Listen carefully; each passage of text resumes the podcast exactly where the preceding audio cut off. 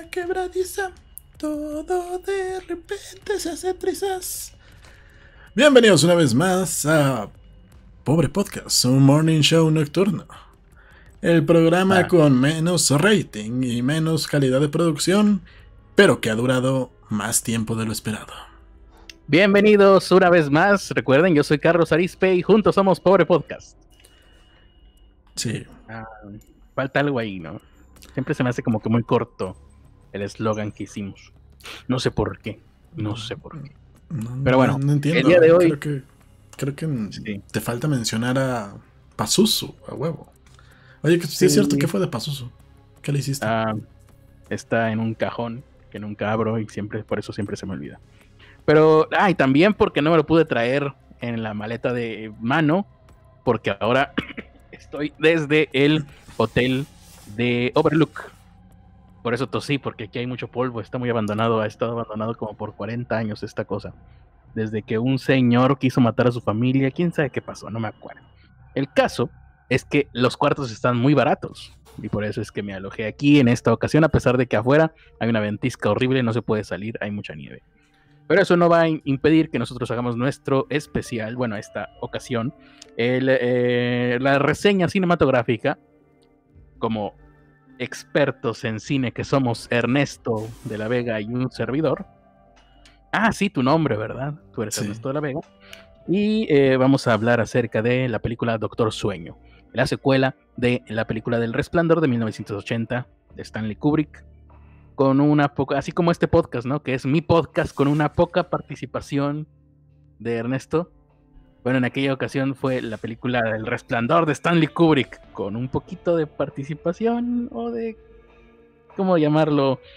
De inspiración por parte de, de mm, Stephen King. Así que antes de empezar, voy a tuitear, porque no he podido tuitear de lo que vamos a hablar. Mientras tanto, Ernesto les va a cantar una canción de José José. El triste. Todos no. Ahora, mejor voy a. voy a leer los La- la comentarios. primera pero- palabra ya estaba mal.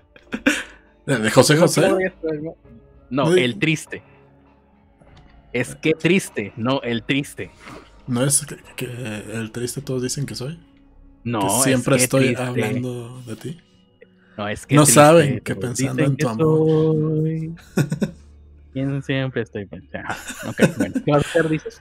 Vamos a leer los comentarios y vamos a hacer algunas noticias. José Manuel. Ocaña dice: Buenas bebos. Hola, José Manuel Ocaña. De Gran Tefino dice: Buena noche. Francisco Montes dice: Buena noche. Marlene Jero dice: ¿De qué me perdí todo este tiempo? ¿Por qué Ernesto tiene un pentagrama en la frente? ¿Por qué me uní a la Mara Salvatrucha? No, tal vez. Eh, un no pentagrama en la frente. Bueno, un penta. Espero que tengas un pentáculo y no Sí. un pentagrama donde se escriban las notas musicales. Pentáculo. No, ok. Eh, ¿Pero por qué? ¿Por qué? Porque es miércoles de ceniza. Alma quebradiza. Todo de repente se hace triza y te ponen eso en la frente, Te ¿no? ponen un pentáculo. eh, Seguro que fuiste a una iglesia católica. Pues parecía un nido de junkies. Parecía. Pero entonces Supongo que no es, católica. no, no es muy diferente. Olía rarito. Y había un güey con También una. Había un güey con una toga eh, encuerándose y acercándose a chamaquitos. Supuse que era una iglesia católica. Es muy probable que sea cualquier tipo de iglesia, ahora que lo mencionas. Eh, Eh, o sea, Mente que me dice, no sé si alegrarme porque me spoilerán Doctor Sueño o entristecerme porque en verdad tenía pensado verla. Al final se muere Jack Dawson. No es Al final de Titanic, obviamente. Al Ah. final de Titanic. Eh, en otras noticias, en Culiacán no pasó nada. Todos son felices en Ajá. Culiacán. Las- El día de hoy. El día de hoy no tenemos que preocuparnos por nuestros amigos, familia y personas que nos importen que vivan en Culiacán porque no pasó absolutamente nada. No pasó nada. Tan no pasó nada que no vamos a hablar de él nunca más Seguramente. Exactamente. Sí. en toda nuestra vida. De lo que sí podemos hablar. eh, ¿Sí? ¿Ibas a decir algo? No, no, no, no pasó nada. O sea, todo, todo florece perfectamente en Culiacán, el calorcito rico. eh, Culiacán. Bravo. Sí. Yeah. Yeah. Estado de progreso. De lo que sí podemos hablar, porque está menos culero, menos culero de lo que está pasando, digo, nada, está, es diferente de lo que está pasando en Culiacán, que no es nada, es del coronavirus. El coronavirus, ese gran desconocido. Casi nadie habla del coronavirus en este momento, Ernesto. No sabes, de verdad que no estás hasta la chingada madre de escuchar, bueno, de haber escuchado durante semanas del coronavirus y que al final no, no hay ningún infectado, según nuestras confiables fuentes oficiales. Eh, sí. Bueno, lo que sí hay y lo que sí existe es una extraña secta misteriosa que cuando yo recién vi esta información no había salido en los medios de comunicación, pero como no hemos hecho podcast desde hace un chingo, ya es una noticia vieja, pero bueno, vamos a hablar de la eh, secta Chincheonji, que no sé si se pronuncia así, Chincheonji, pero vamos a hablar de ella. Es una secta eh, peligrosa de Corea del Sur. Que vamos a ver cómo se podría estar relacionando mucho más de lo que podría, de lo que nosotros tememos, de lo que podemos darnos cuenta en un primer vistazo. En este momento empezaré a hablar como Iker Jiménez de la nave del misterio, querida gente, querida Carmen. Hola, ¿qué tal? Buenas noches, Carmen. Tú eres Carmen. Hola, soy Carmen. Aristegui. Carmen Aristegui, muy bien. Carmen Aristegui, gracias Carmen. Estamos aquí en la nave del misterio y hay mucha gente más aquí. De fondo está la música de Jean-Michel Jarre que te pedí, Carmen. Sí. música. Puede ser Jean-Michel Jarre o puede ser Vangelis. Carmen, querida Carmen. Me perdí la cadenita, también se me olvidó decirte, Carmen. Eh, y bueno, amigos, ya comenzamos con esta hora del misterio. Son las 3 de la mañana, nuestro horario habitual. Y probablemente ustedes han escuchado de este repentino aumento de casos en el coronavirus. En el coronavirus no, en Corea del Sur, del coronavirus. Para ser más específicos, digo, geográficamente hablando. Eh, lo que tienes que saber también, aparte de del coronavirus, es eh, en gran medida se podría deber, podría, a un culto de muerte, un culto misterioso, un culto que no se conoce, pero que si los googleas hay un chingo de información de ellos. El culto, como ya lo había dicho, Chincheonji. Seguramente no se pronuncia así. Debí de haberlo buscado cómo se pronunciaba, pero eso sería ser alguien. Eh, eh, es tener eh, responsabilidad y no lo, no lo tengo, porque estamos en la nada del misterio, queridos amigos. El caso número 31, número cabalístico donde se los vea, del coronavirus fue en Corea del Sur, fue un miembro, una mujer, una misteriosa mujer del culto Chincheonji. Todo es misterioso en este caso. Esta mujer es considerada o le llaman un super propagador. Todavía no está muy claro cómo fue que esta mujer contrajo el coronavirus, porque ella nunca ha viajado hacia Wuhan, ni a China, ni siquiera a un área cercana de este lugar. Con lo cual es muy posible que ella se haya buscado contagiar de manera, eh, de manera deliberada.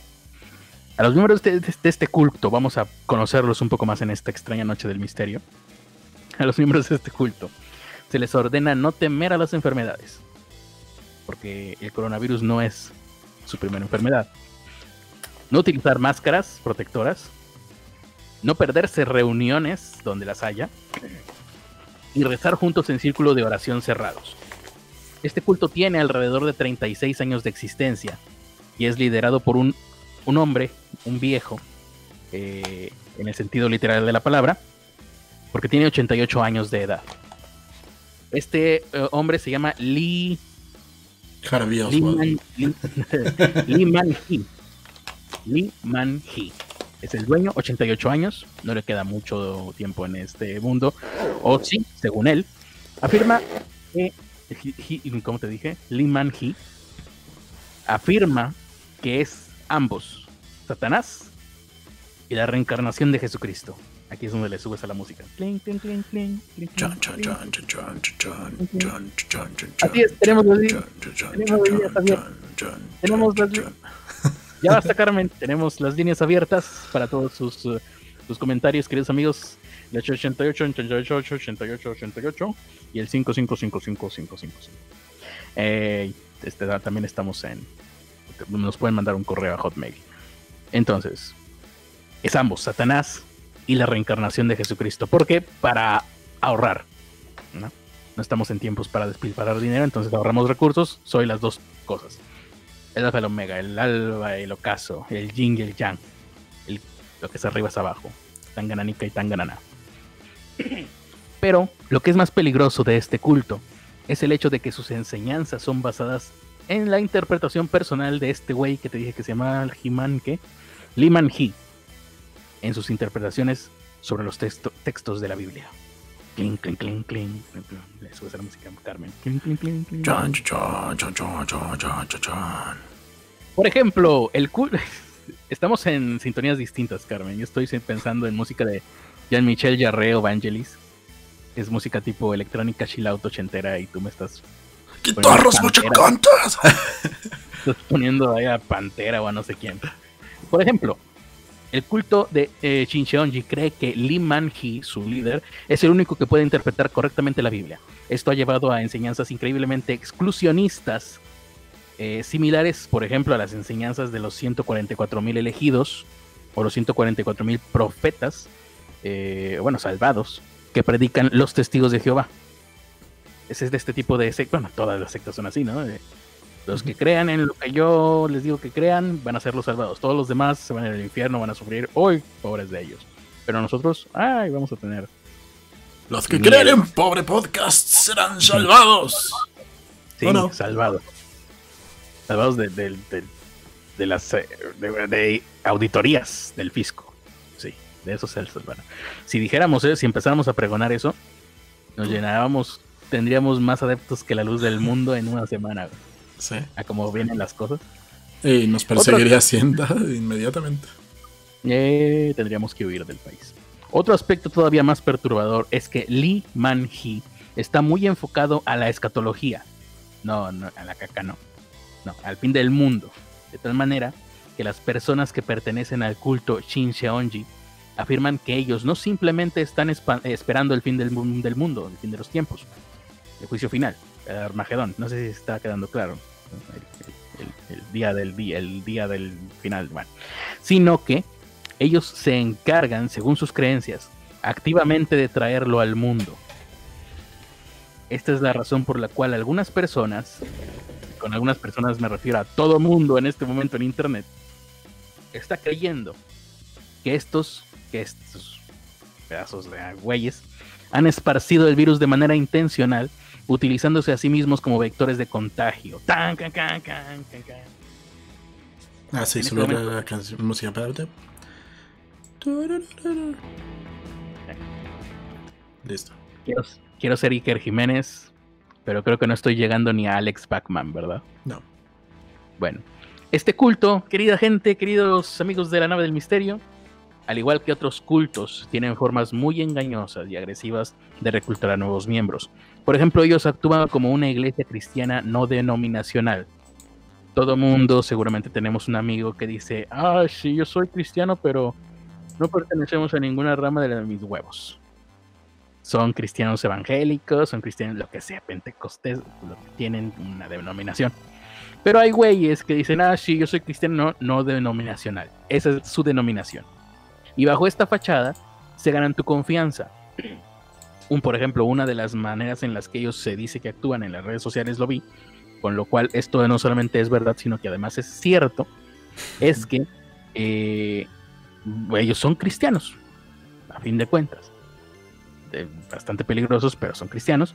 Entonces van a un culto religioso, uno, ¿cómo se les llama esto? Es un ministerio, una iglesia cristiana, normal de las que hay allá, de las que no quieren matar gente, sino que se esperan a que Dios las mate, como debe de ser, y asisten durante meses. Luego, un día, dicen, ay, este, tengo un amigo que quisiera, o, un, sí, un, ¿cómo se les llama? Ministro, ¿no? pastor lo que sea, que le gustaría venir aquí también y pues nada más sin cobrar, hacer, impartir ahí misas o lo que sea que hagan, nada más para obtener eh, eh, experiencia, ¿no? Para ganar experiencia. Ah, se ganan durante meses, se ganan la confianza de la gente. A fin de cuentas, hablan el mismo idioma, que es el cristianismo. Y así es como van poco a poco ganando a gente para sus cultos que están en otras partes. Porque eh, se ganan tu confianza y luego de un periodo de meses de estos, ya que estás en su culto, en sus instalaciones, luego de un periodo de meses de estudios bíblicos, eh, exponen sus verdaderas enseñanzas y te revelan su lealtad a Lee Manji. Para entonces, pues ya estás, te lavan el cerebro, te convencen de alguna manera, y estas prácticas les han resultado. Porque lo más increíble es, no solamente han logrado captar a personas cristianas para su secta, sino que también a agnósticos e incluso a ateos. Es la razón por la cual este culto ha mostrado un crecimiento explosivo en la última década. Más específicamente, en los últimos 10 años, creció un 300%, eh, llegando a un total de 236 mil adeptos. No sé si en todo el mundo o solamente en Corea del Sur. Creo que todo el mundo. Crecieron tan masivamente que de hecho han establecido muchas células de su culto a lo largo de muchos continentes en los últimos años, de muchos países están eh, abarcando los cinco continentes. Esto es especialmente aterrador si consideramos lo mucho que ellos acostumbran entrar en, estar en contacto con todas las ramas de su culto, porque sí, así funciona. Y va mucho más allá del actual brote, como ya te había dicho Ernesto, eh, que es el coronavirus, porque se sabe que este culto, o se tiene registrado que este culto ha propagado enfermedades similares por lo menos otras dos veces anteriores a esta. Los miembros infectados del culto han estado usando excesivamente medios de transporte públicos, porque saben que están infectados, y viajes internacionales eh, y hasta intercontinentales en las últimas semanas, en avión. Y se ha logrado rastrear que han viajado incluso a Israel. Y por supuesto se sabe que tienen eh, una célula de su culto en la ciudad de Wuhan. Me preocupa que viajen a África más que el coronavirus. ¿Que viajen ellos? ¿Cómo? ¿Por qué? Porque en África pues están las enfermedades más culeras, como pues el ébola. Sí, sí. Ahí podría ser un, podrían utilizarlo como fuente de infección, porque ellos lo que realmente quieren es morir y matar. Alrededor de la mitad de todos los casos coreanos del coronavirus han sido ligados a este culto. Lee Man-hee dice que sus poderes mesiánicos no se manifestarán completamente sino hasta después del apocalipsis, el cual según él está muy cerca. Pues más le vale que se apure porque el señor tiene 88 años. No le quedan muchos años para probar su teoría. El culto de Shin Cheonji, Shin Cheonji ha tenido una reputación tan mala en Corea del Sur que los miembros han empezado a mentir acerca de su afiliación, con tal de poder continuar con sus prácticas en secreto, además de su reclutamiento en secreto también. Mm, al igual que cualquier otro culto, es casi imposible eh, abandonarlo. La gente que trata de apostatar del culto, de, renunciar, son amenazados y son eh, agredidos. Y por si fuera poco, Lee Man-hee, eh, ya es la cereza del pastel, presume ser inmortal presume ser inmortal, pero no, o sea, no, muere, pero envejece a un ritmo normal de cualquier otra persona también. Visto todo lo anterior, el culto de los Shinjeonji pertenecería a la categoría de sectas peligrosas y lo colocarían en uno de los niveles más destructivos de los que existen, rozando con el terrorismo. O yo diría, ya es una, secta terrorista está esparciendo enfermedades de manera deliberada.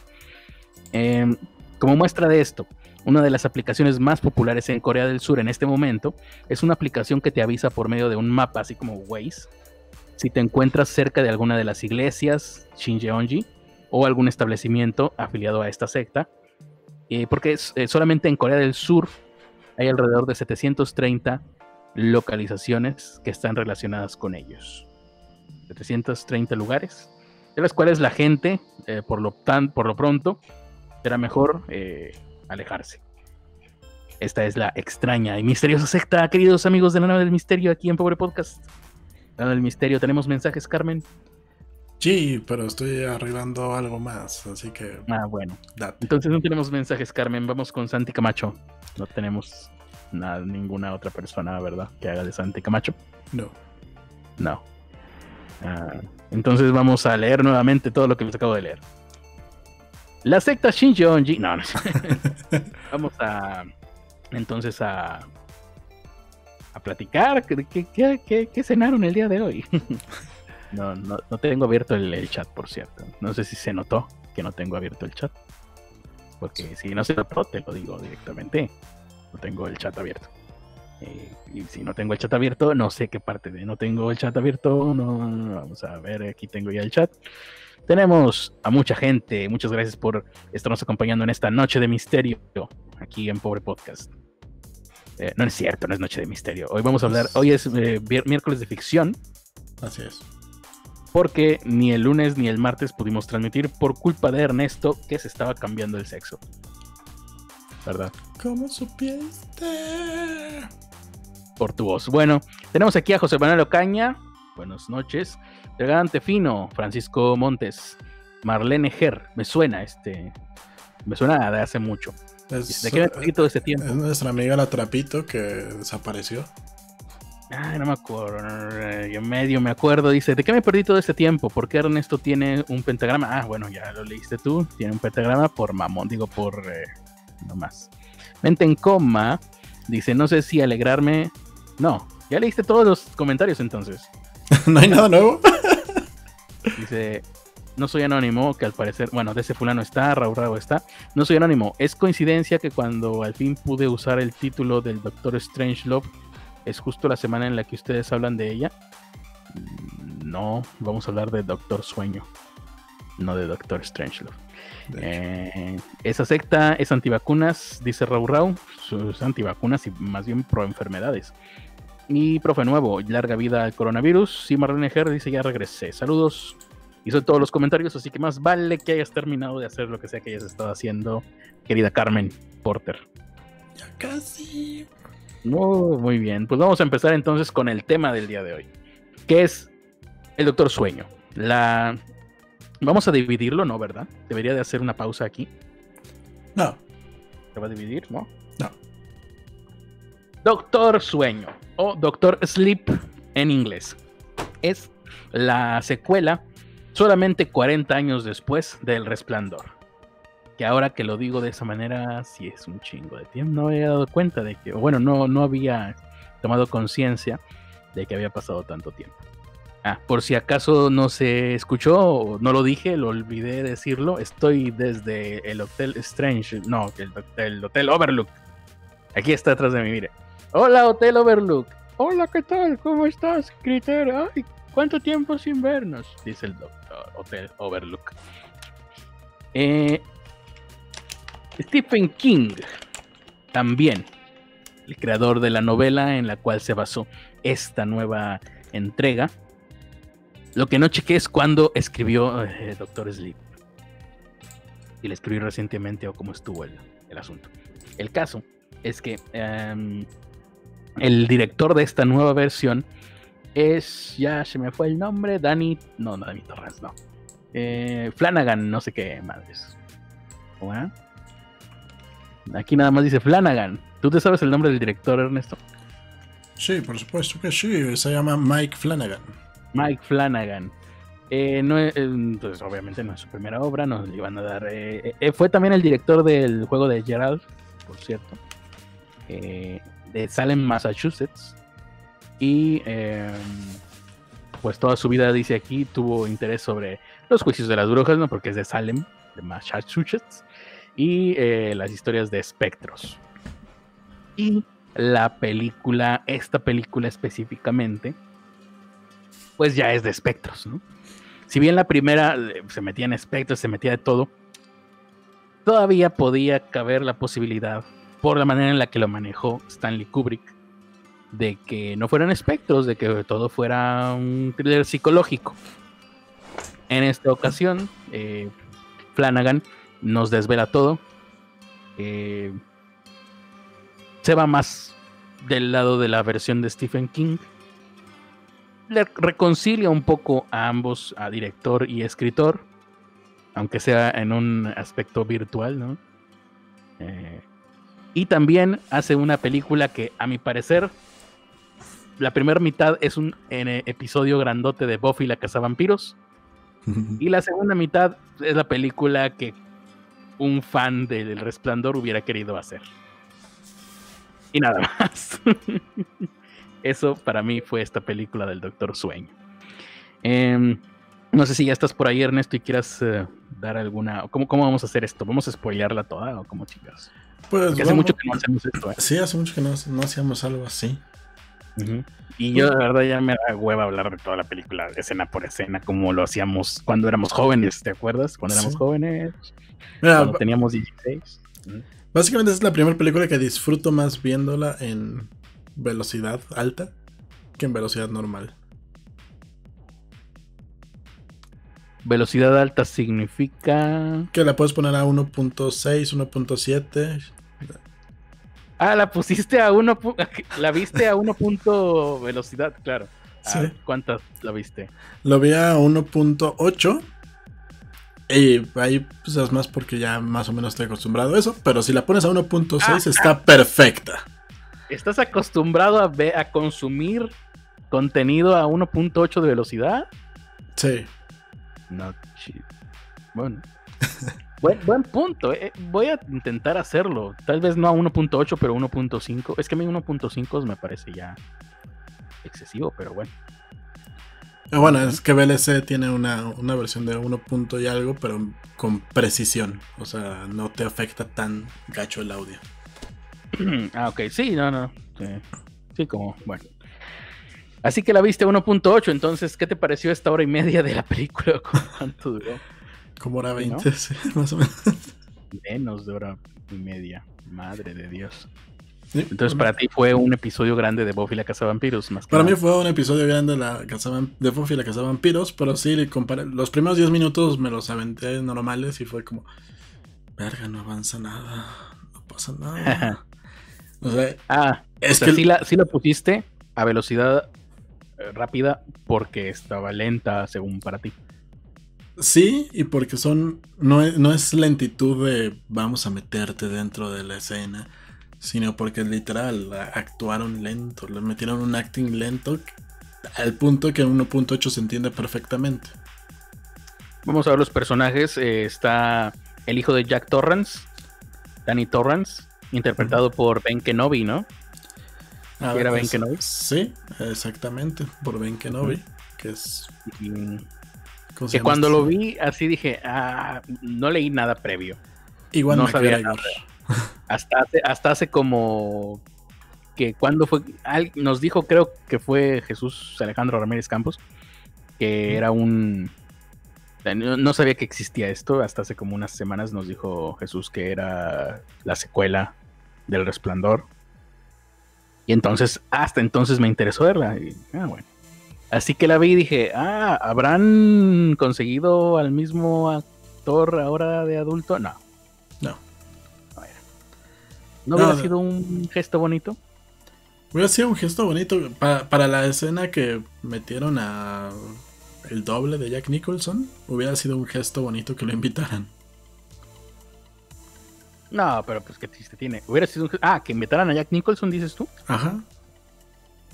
Pues sí, quién sabe cuánto les hubiera salido, hubiera salido. Y también no entiendo cómo le hicieron para conseguir a, alguien que se pareciera de esa ah, manera a Jack Nicholson. Sí, y no lo lograron para nada con la mamá, porque les valió madre la mamá. Sí, de hecho, sí, sí. Les valió madre la mamá y el niño. O sea, Danny. Danny. ¿Cómo chingados? Danny Torrance. O decir Torrance. Danny Torrance, eh, ambos dos, pues no, no se parece. De hecho, yo, yo dije, ah, no sabía nada, no sabía que iba a ser. Eh, yo al principio dije que es como que la misma historia, pero en la actualidad, porque dije, este niño no se ve entero Pero ya que le vi el cabello, dije, ah, ok, es un niño moderno con cabello de los ochentas. Y luego, ah, bueno, esta de lejos parece y ya se acerca a la cámara. Ah, no, no es eh, esta Shelly Duval. Ahí está. De todas maneras, se agradece el, esfuerzo. El esfuerzo, la intención es lo que cuenta. Salvo en las películas, lamentablemente. Ahí sí, el esfuerzo no cuenta, cuentan los resultados. Y empezamos justamente al día siguiente de que muere Jack Torrance. Bueno, muere. No sabemos bien si muere o no. De hecho, no se sabe. De que es absorbido Jack Torrance. Solo con lo que sea que le haya pasado por el hotel. O lo que sea que sea. sí, no, el hotel. Ah, bueno, es que en la película de Stanley Kubrick no está tan claro, pero pues sí, el hotel. El hotel mata, ah, bueno, se lleva a Jack Torrance y el hotel, ahora sí, lo sabemos, sigue, va a seguir atormentando al hijo durante toda su vida. Al día siguiente, pues está ahí la mamá y que no sé qué. El caso es que el muchachito sigue su vida. Y de repente vemos una escena que, no, no, te, no te explican de dónde viene hasta mucho después. Donde está una chamaquita sola con su familia y de repente se va en el se mete en el bosque y se le aparece una mujer que le dice, come flores, ¿quieres comer flores? Cómetela, cómetela, cómetela agarran y quitan la flor y no la ponen, se están cometiendo injusticias. Por cierto, este personaje es una mujer. Llamémosle o, mujer slash. Slash versión mujer. Inicialmente es la MILF con sombrero de copa. Pero para fines identificativos de este podcast, a partir de ahora nos referiremos a ella, es la villana, nos referiremos a ella como Pati Navidad con sombrero. Porque se parece un poco a Pati Navidad, ¿no? Soy el único que. Sí, yo soy el único. ¿Soy el único? Sí. Estaba pensando, toda la, película pensé en Pati Navidad al ver ese personaje. Eh, creo, el nombre de creo, que está más bonita la, actriz que, que Patty. Bueno, sí, pero yo dije, te parece, no dije no dije, son, son hermanas. Bueno, tenemos a. Ni siquiera, las gemelas del resplandor eran idénticas. Podías identificar fácilmente una de otra, si estaban uno al lado de la otra. Bueno, tenemos a Pati Navidad con sombrero que le dice: Cómete la flor, cómetela, que te la comas. Y la niña dice: No, no quiero, quiero ir con mis papás. Y se la comen a ella. Sí, se comen a la niña.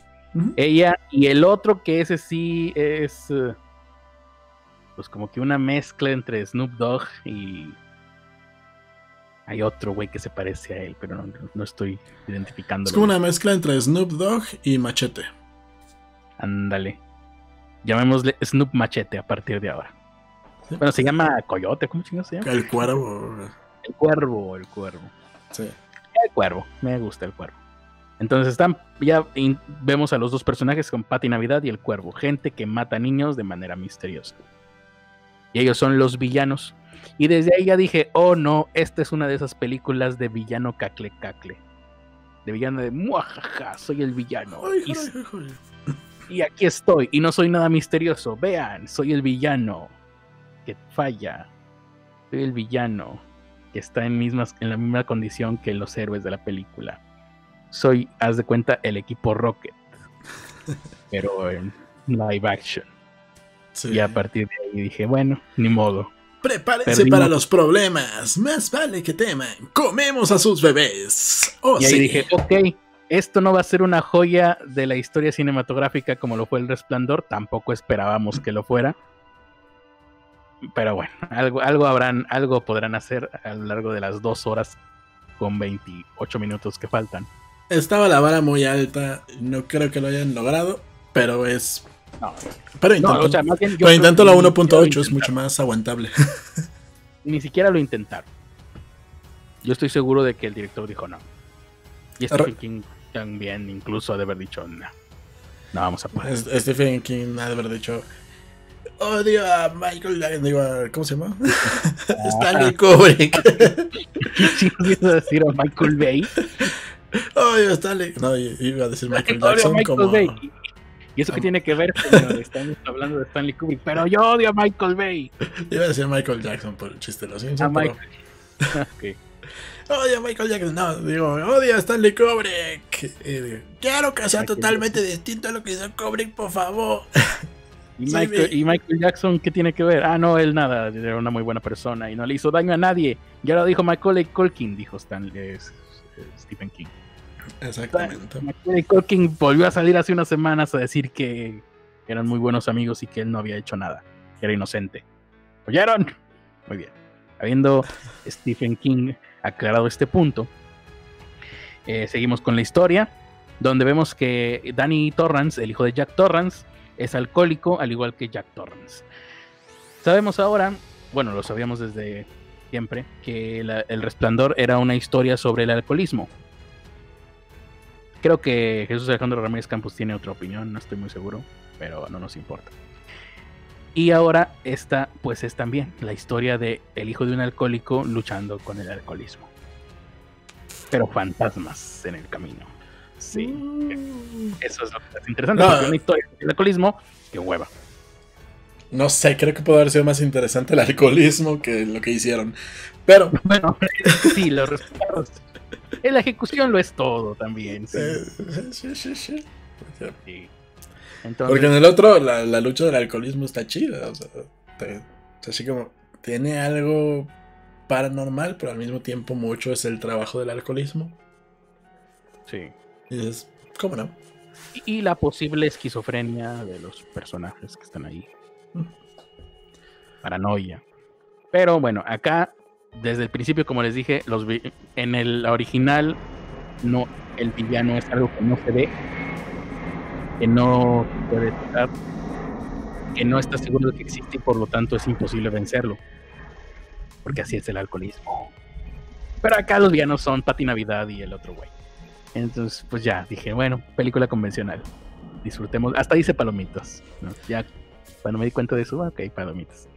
Y... De repente, ahí meten a Dan Torrance, al pequeño niño, todavía siendo pequeño. Y se le aparece. Ah, habla con, el señor negro, sí. habla con el señor negro del hotel, el que les da la bienvenida en la primera película.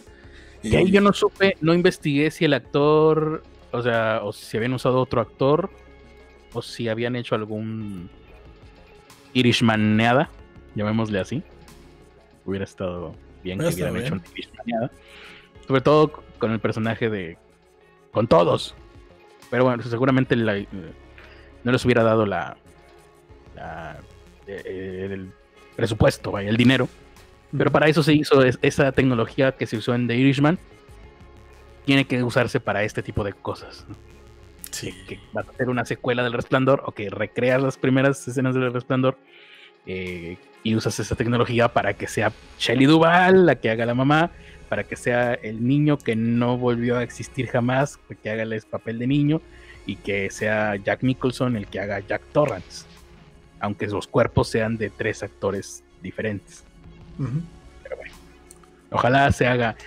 No, no dudes, ¿no? No sé si ya exista un, un deepfake de esto que estoy diciendo.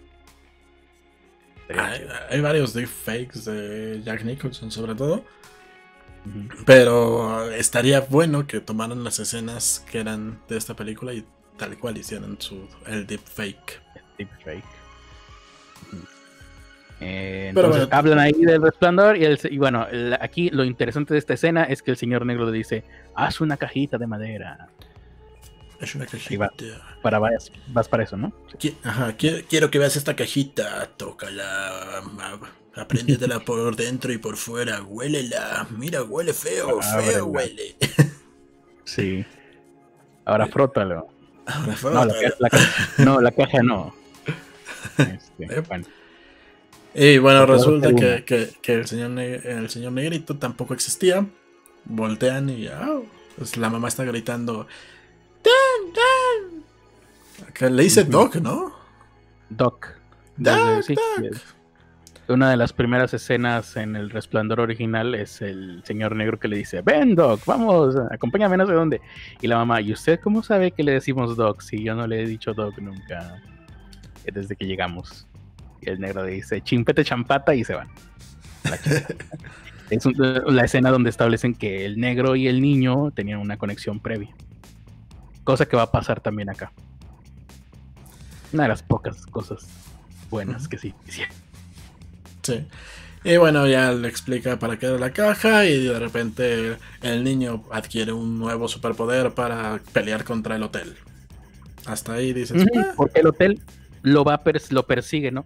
Y esta es la parte en la que a mí me gusta porque es, muy fácil hacer eh, o pensar que el hotel es una Em, metáfora de una enfermedad mental, no sé, esquizofrenia, lo que sea, yo no conozco enfermedades mentales, y que de alguna manera el personaje se, está tratando de controlarla él mismo También porque en aquel entonces no había conocimiento, ¿no? ¿Cómo, cómo te controlabas alguna compulsión o algún desorden mental que no había sido todavía identificado?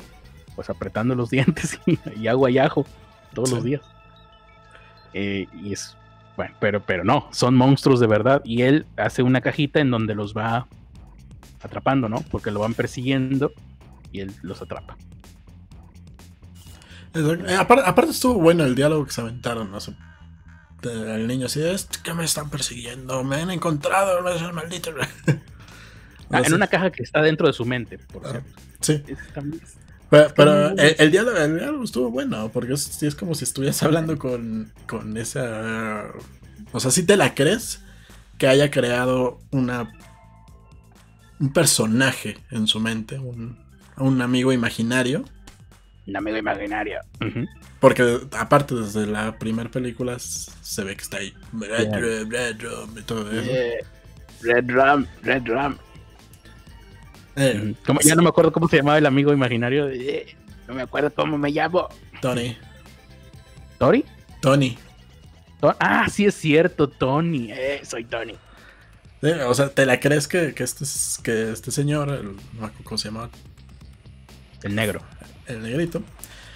Saliera. Sale, lo hubiera creado tan a la perfección que pudiera hablar perfectamente con él. O sea, si lo ves desde el punto de vista tanto de fantasma como de como de un problema en la cabeza, tiene sentido. Y alucinaciones. Sí. Y de repente todo eso vale madre y vemos a Dan Torrance ya de adulto siendo un junkie y cogiendo con mujeres, drogándose. Peleándose en bares. Peleándose en bares. Y, con, y, con cara de Iwan McGregor, ¿se llama? Iwan McGregor. Y, y dices, bueno, si, se van a aventar, o sea, si te avientan esos que fueron como tres minutos de shots de de mm. pequeños cortes de, del alcoholismo y de todo esto, te esperas que el alcoholismo forme parte importante de la película. Sí, su batalla contra su alcoholismo que le heredó el padre, porque hasta lo poquito que yo sé, el alcoholismo en la vida real Puede heredarse. Puede heredarse. hay muchas posibilidades de que si algún familiar tuyo fue alcohólico, tú tengas mm, el gen o lo que sea que haga. O alcoholismo u otras cosas, ¿no? Porque se trata de, de sensibilidades, ¿no? Alguien alcohólico se alcoholiza hasta donde se sabe porque es sensible a ciertas cosas, entonces necesitas adormecer eso, ¿no? Lo mismo con las drogas, lo mismo con cualquier otra cosa que se pueda volver compulsión con eh, leer libros, con escuchar música, con tener sexo, todo puede ser compulsivo. En este caso, lo malo de esto es si alguien es, por ejemplo, comedor compulsivo, pues engordas y te mueres de un infarto. Pero si eres bebedor de alcohol compulsivo, te destruyes por dentro, pero mientras tanto eres un peligro para ti y para tu familia. Esa es la del alcoholismo. No sean alcohólicos, es mi recomendación. Por favor coman mejor. Hace poco, hace poco el, caricaturista Polo Jasso compartió una imagen eh, old school en su cuenta de Twitter, que era las tortugas ninja, en un anuncio de los ochentas de no a las drogas. Y decían algo así como, di no a las drogas, mejor eh, una, es mejor una pizza con pepperoni o no sé qué. Y eran las tortugas con unos niños comiendo pizza. Y dicen, claro, mejor mejor panzón que drogadicto, ¿no? Pues sí, la vi. Por lo menos no le hagas daño a los demás. Sí, la vi, no sé por si la compartiste tú o por, qué me apareció a mí. Creo que Toño la compartido. Debe haber compartido Toño o el monero enmascarado. Saludos a quien quiera que le haya compartido. Sí, no, no, no estoy buscando mi botella.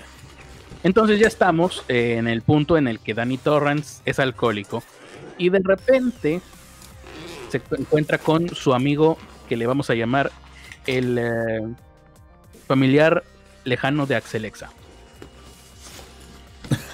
no, no, es amigo en ese momento, pero se encuentra con una persona muy parecida a Axelexa. así como medio, medio marquí. Pero más quemadito. Medio. Ajá. Más, un poquito más quemadito que Axelexa, pero lo dije, ah, súper. Eh, sobre todo porque Axelexa le dicen el mejor amigo de Danny Torrance.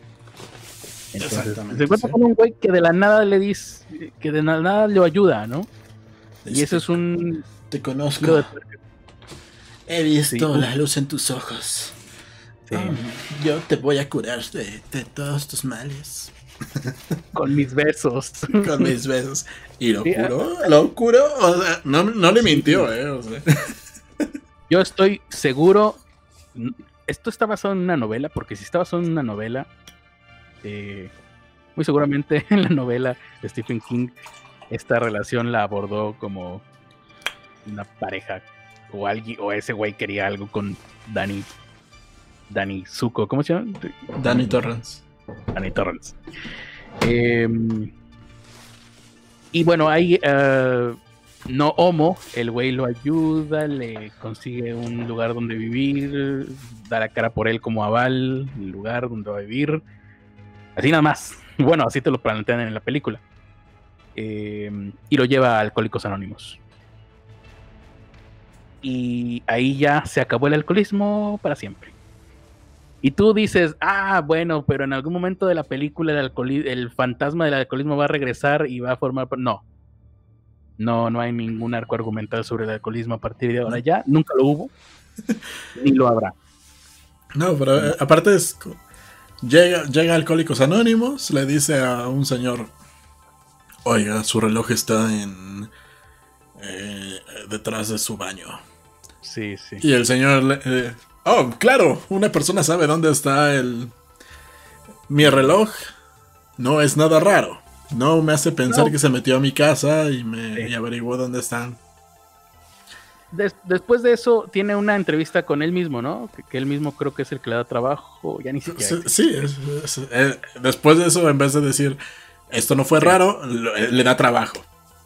Lo importante, o la razón, la única razón para la cual existió este personaje, porque ya nunca la vamos a volver a ver, es para recrear la escena de Jack Torrance entrevistándose con el gerente del hotel.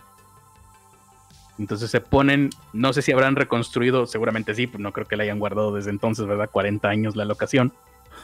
Reconstruyen la oficina del gerente del overlay, que, se, que que hasta donde tengo entendido no están en el overlay, ¿verdad? No, no están en el hotel. Pero es un lugar exactamente igual, con los mismos muebles, casi casi con la misma, con los mismos adornos. El güey tiene una placa con su nombre igual que el gerente del overlay. Y creo que hasta le pusieron la misma ropa a Danny Torrance que a Jack Torrance. Lo cual es un... No, ahora que me acuerdo, no, no, la no, no, no, no es la misma ropa. Es una buena... Este, pues era lo que queríamos, era lo que veníamos a ver. Esto es como Sí. si fuera una película porno y hasta ahorita fue que nos empezaron a poner el sexo y todo lo demás había sido un preámbulo. No, y- pero eso también es. eh, la, la entrevista parte para que lo veamos a él a- haciéndose cargo de cuidar a, a personas del geriátrico, personas que estaban a punto de, de morir, porque son viejitos y los viejitos se mueren. ujú. Y, ve- vemos que hay, pues. hay un, hay un gato que, que adivina cuándo se, van a, cuándo se va a morir la gente y él también sabe cuándo se va a morir la gente. Para mí que le estaba que llevó el gato nomás para eso. Sí.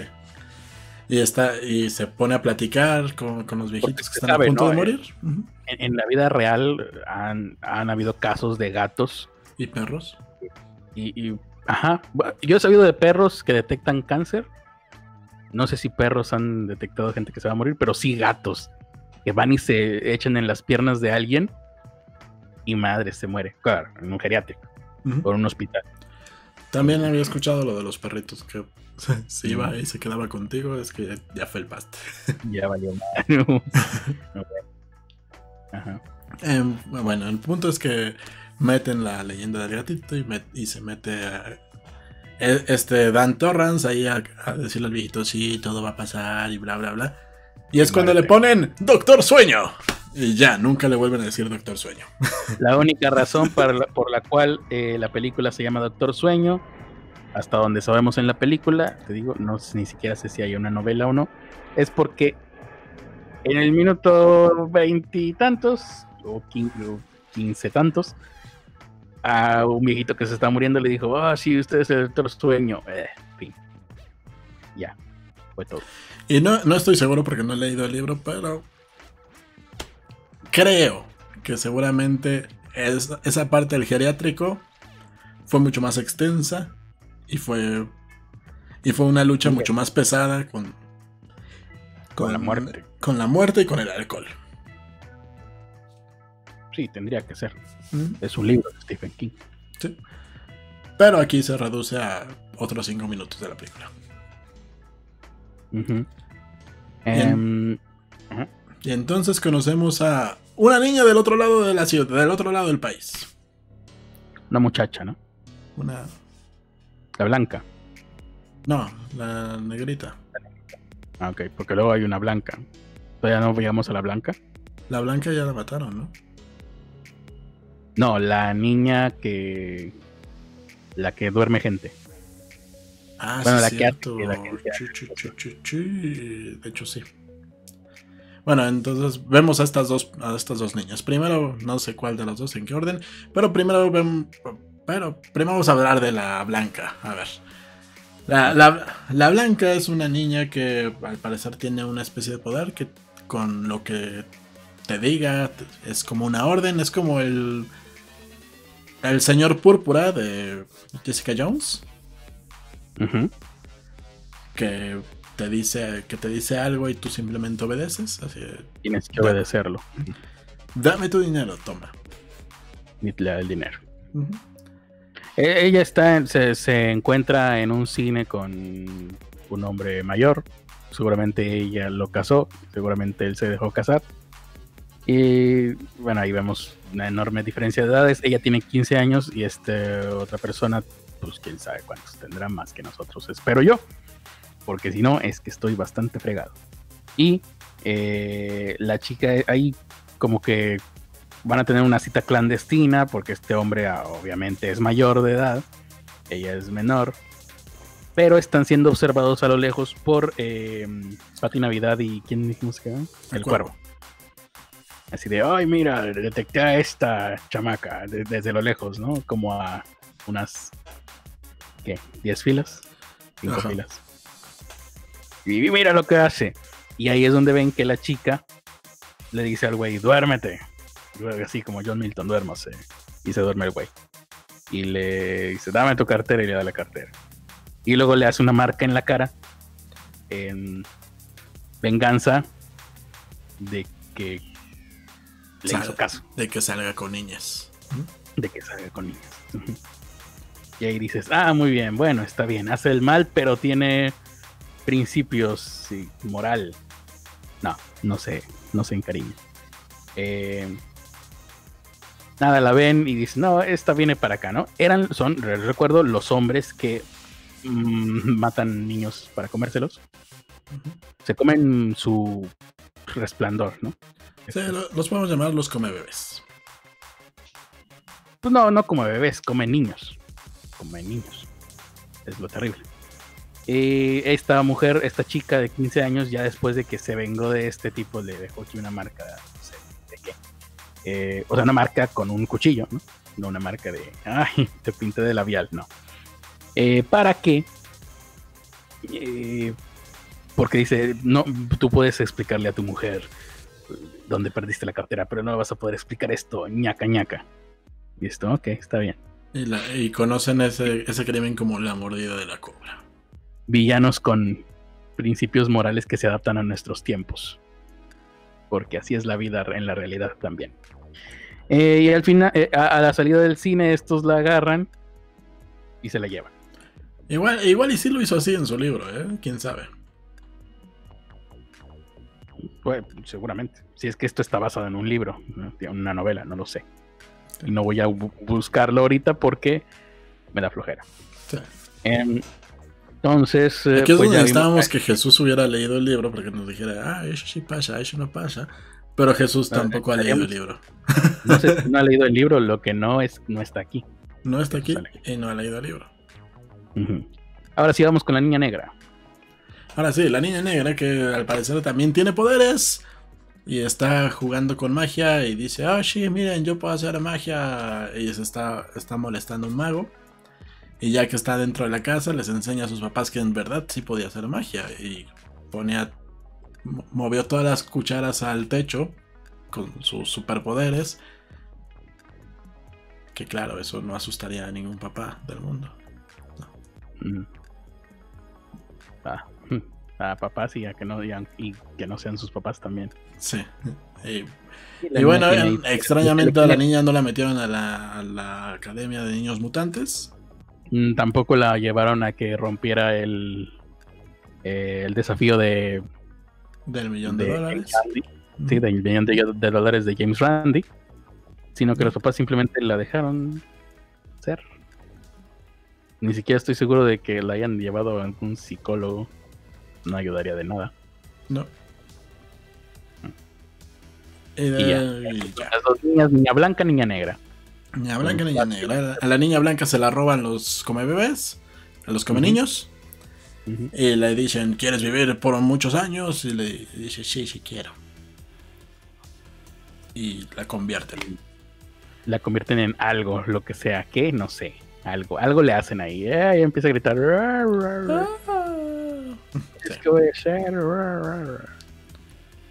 La convierten en algo que ahora también necesita para poder vivir, comer niños. Comer niños, bueno, comer el resplandor de otros. se lo puede pues comer de cualquiera. Pero más fácil de niños. Sí. Y también porque el resplandor es más grande en niños. Porque Stephen King es una de esas personas que eh, idealizan la niñez cuando en realidad es una basura. La niñez de todos. La mía, la de ustedes, la de Ernesto fue una basura. Lo único es que la recordamos porque, ay, antes cuando era niño era yo, yo tenía más vigor, tenía más lo que sea, pero no tenías dinero, no tenías poder de decisión, ni siquiera tenías formada la, corteza cerebral, se forma hasta como a los 11, 12 años. Y la niñez es un asco. Dejen de idealizarla porque me molesta su existencia. Ahora que ya dejamos de idealizar la niñez, pues Stephen King es uno de los que los hace. Entonces, ah, el resplandor es más grande cuando eres niño. No es cierto. Entonces, empiezan a matar niños, ¿no? Los mata niños, los come niños. Empiezan a matar niños, los come niños. Y de repente otra vez nos vamos a otro personaje que Happens, que es un niño que es demasiado bueno en el béisbol. Tan bueno que tiene que ser un superpoder. Y lo mata. es, como si supiera de antemano a dónde va a lanzar el pitcher. Es que el niño tenía resplandor, entonces van, lo secuestran, eh, lo matan, se lo comen. Y ahí es nuestra gran lección moral del día es, está mal salir con eh, niñas eh, jóvenes, pero está bien matar niños para comértelos. Según la, el personaje de la niña blanca. El personaje de la niña blanca. La niña blanca es, ah, me voy a vengar de los hombres, pero mato niños para comérmelos. Sí. Y bueno, este se, llevan al, chamaco y ahí es donde descubrimos que para sacarlos el resplandor, no solo tienen que matárselos, tienen que hacerlos sufrir mientras los matan. Como en Monsters Inc. Sí, pero más cruel. Más, mucho. Sí, es una versión adulta. Si Monsters Inc. hubiera sido dirigido por David Lynch, hubiera sido más o menos así. Sí. Y, ya, ahí se acabó la película, ¿no? Ese es el primer plot, el primer, eh, sí, plot point. Aquí termina la, introducción. A partir de aquí ya no vemos a más personajes nuevos. Ya hemos introducido a todos los personajes que ustedes van a ver. Si a partir de aquí se introduce un personaje nuevo, está mal escrita la película. Por eso es que muchas películas las ves raras porque de repente te meten un personaje nuevo en el nudo o ya casi en el desenlace, está mal, está mal hecho. Y podemos eh, dividir esta sección leyendo algunos de los muchos comentarios, Ernesto. Uy, cuántos comentarios nos han llegado. Chicheñol. Es la noche de los comentarios. Eh, dice. Marlene Eger dice. ¿El hotel tiene la misma voz que Brad Pitt? Ah, ok. Yo la vi en doblada porque me vale madre la interpretación de los actores. ¿El hotel tiene voz? ah, bueno, la que hice yo. Ah, Pero el hotel no habla, sí, ¿no habla? No, no que yo recuerde. final, ¿no? ¿No? No me Nada más, acuerdo. nada más hace. La- te la habla. Ahora dice: Estamos enojados porque no hubo podcast. Si se siguen enojando, no va a ¿Quién haber más.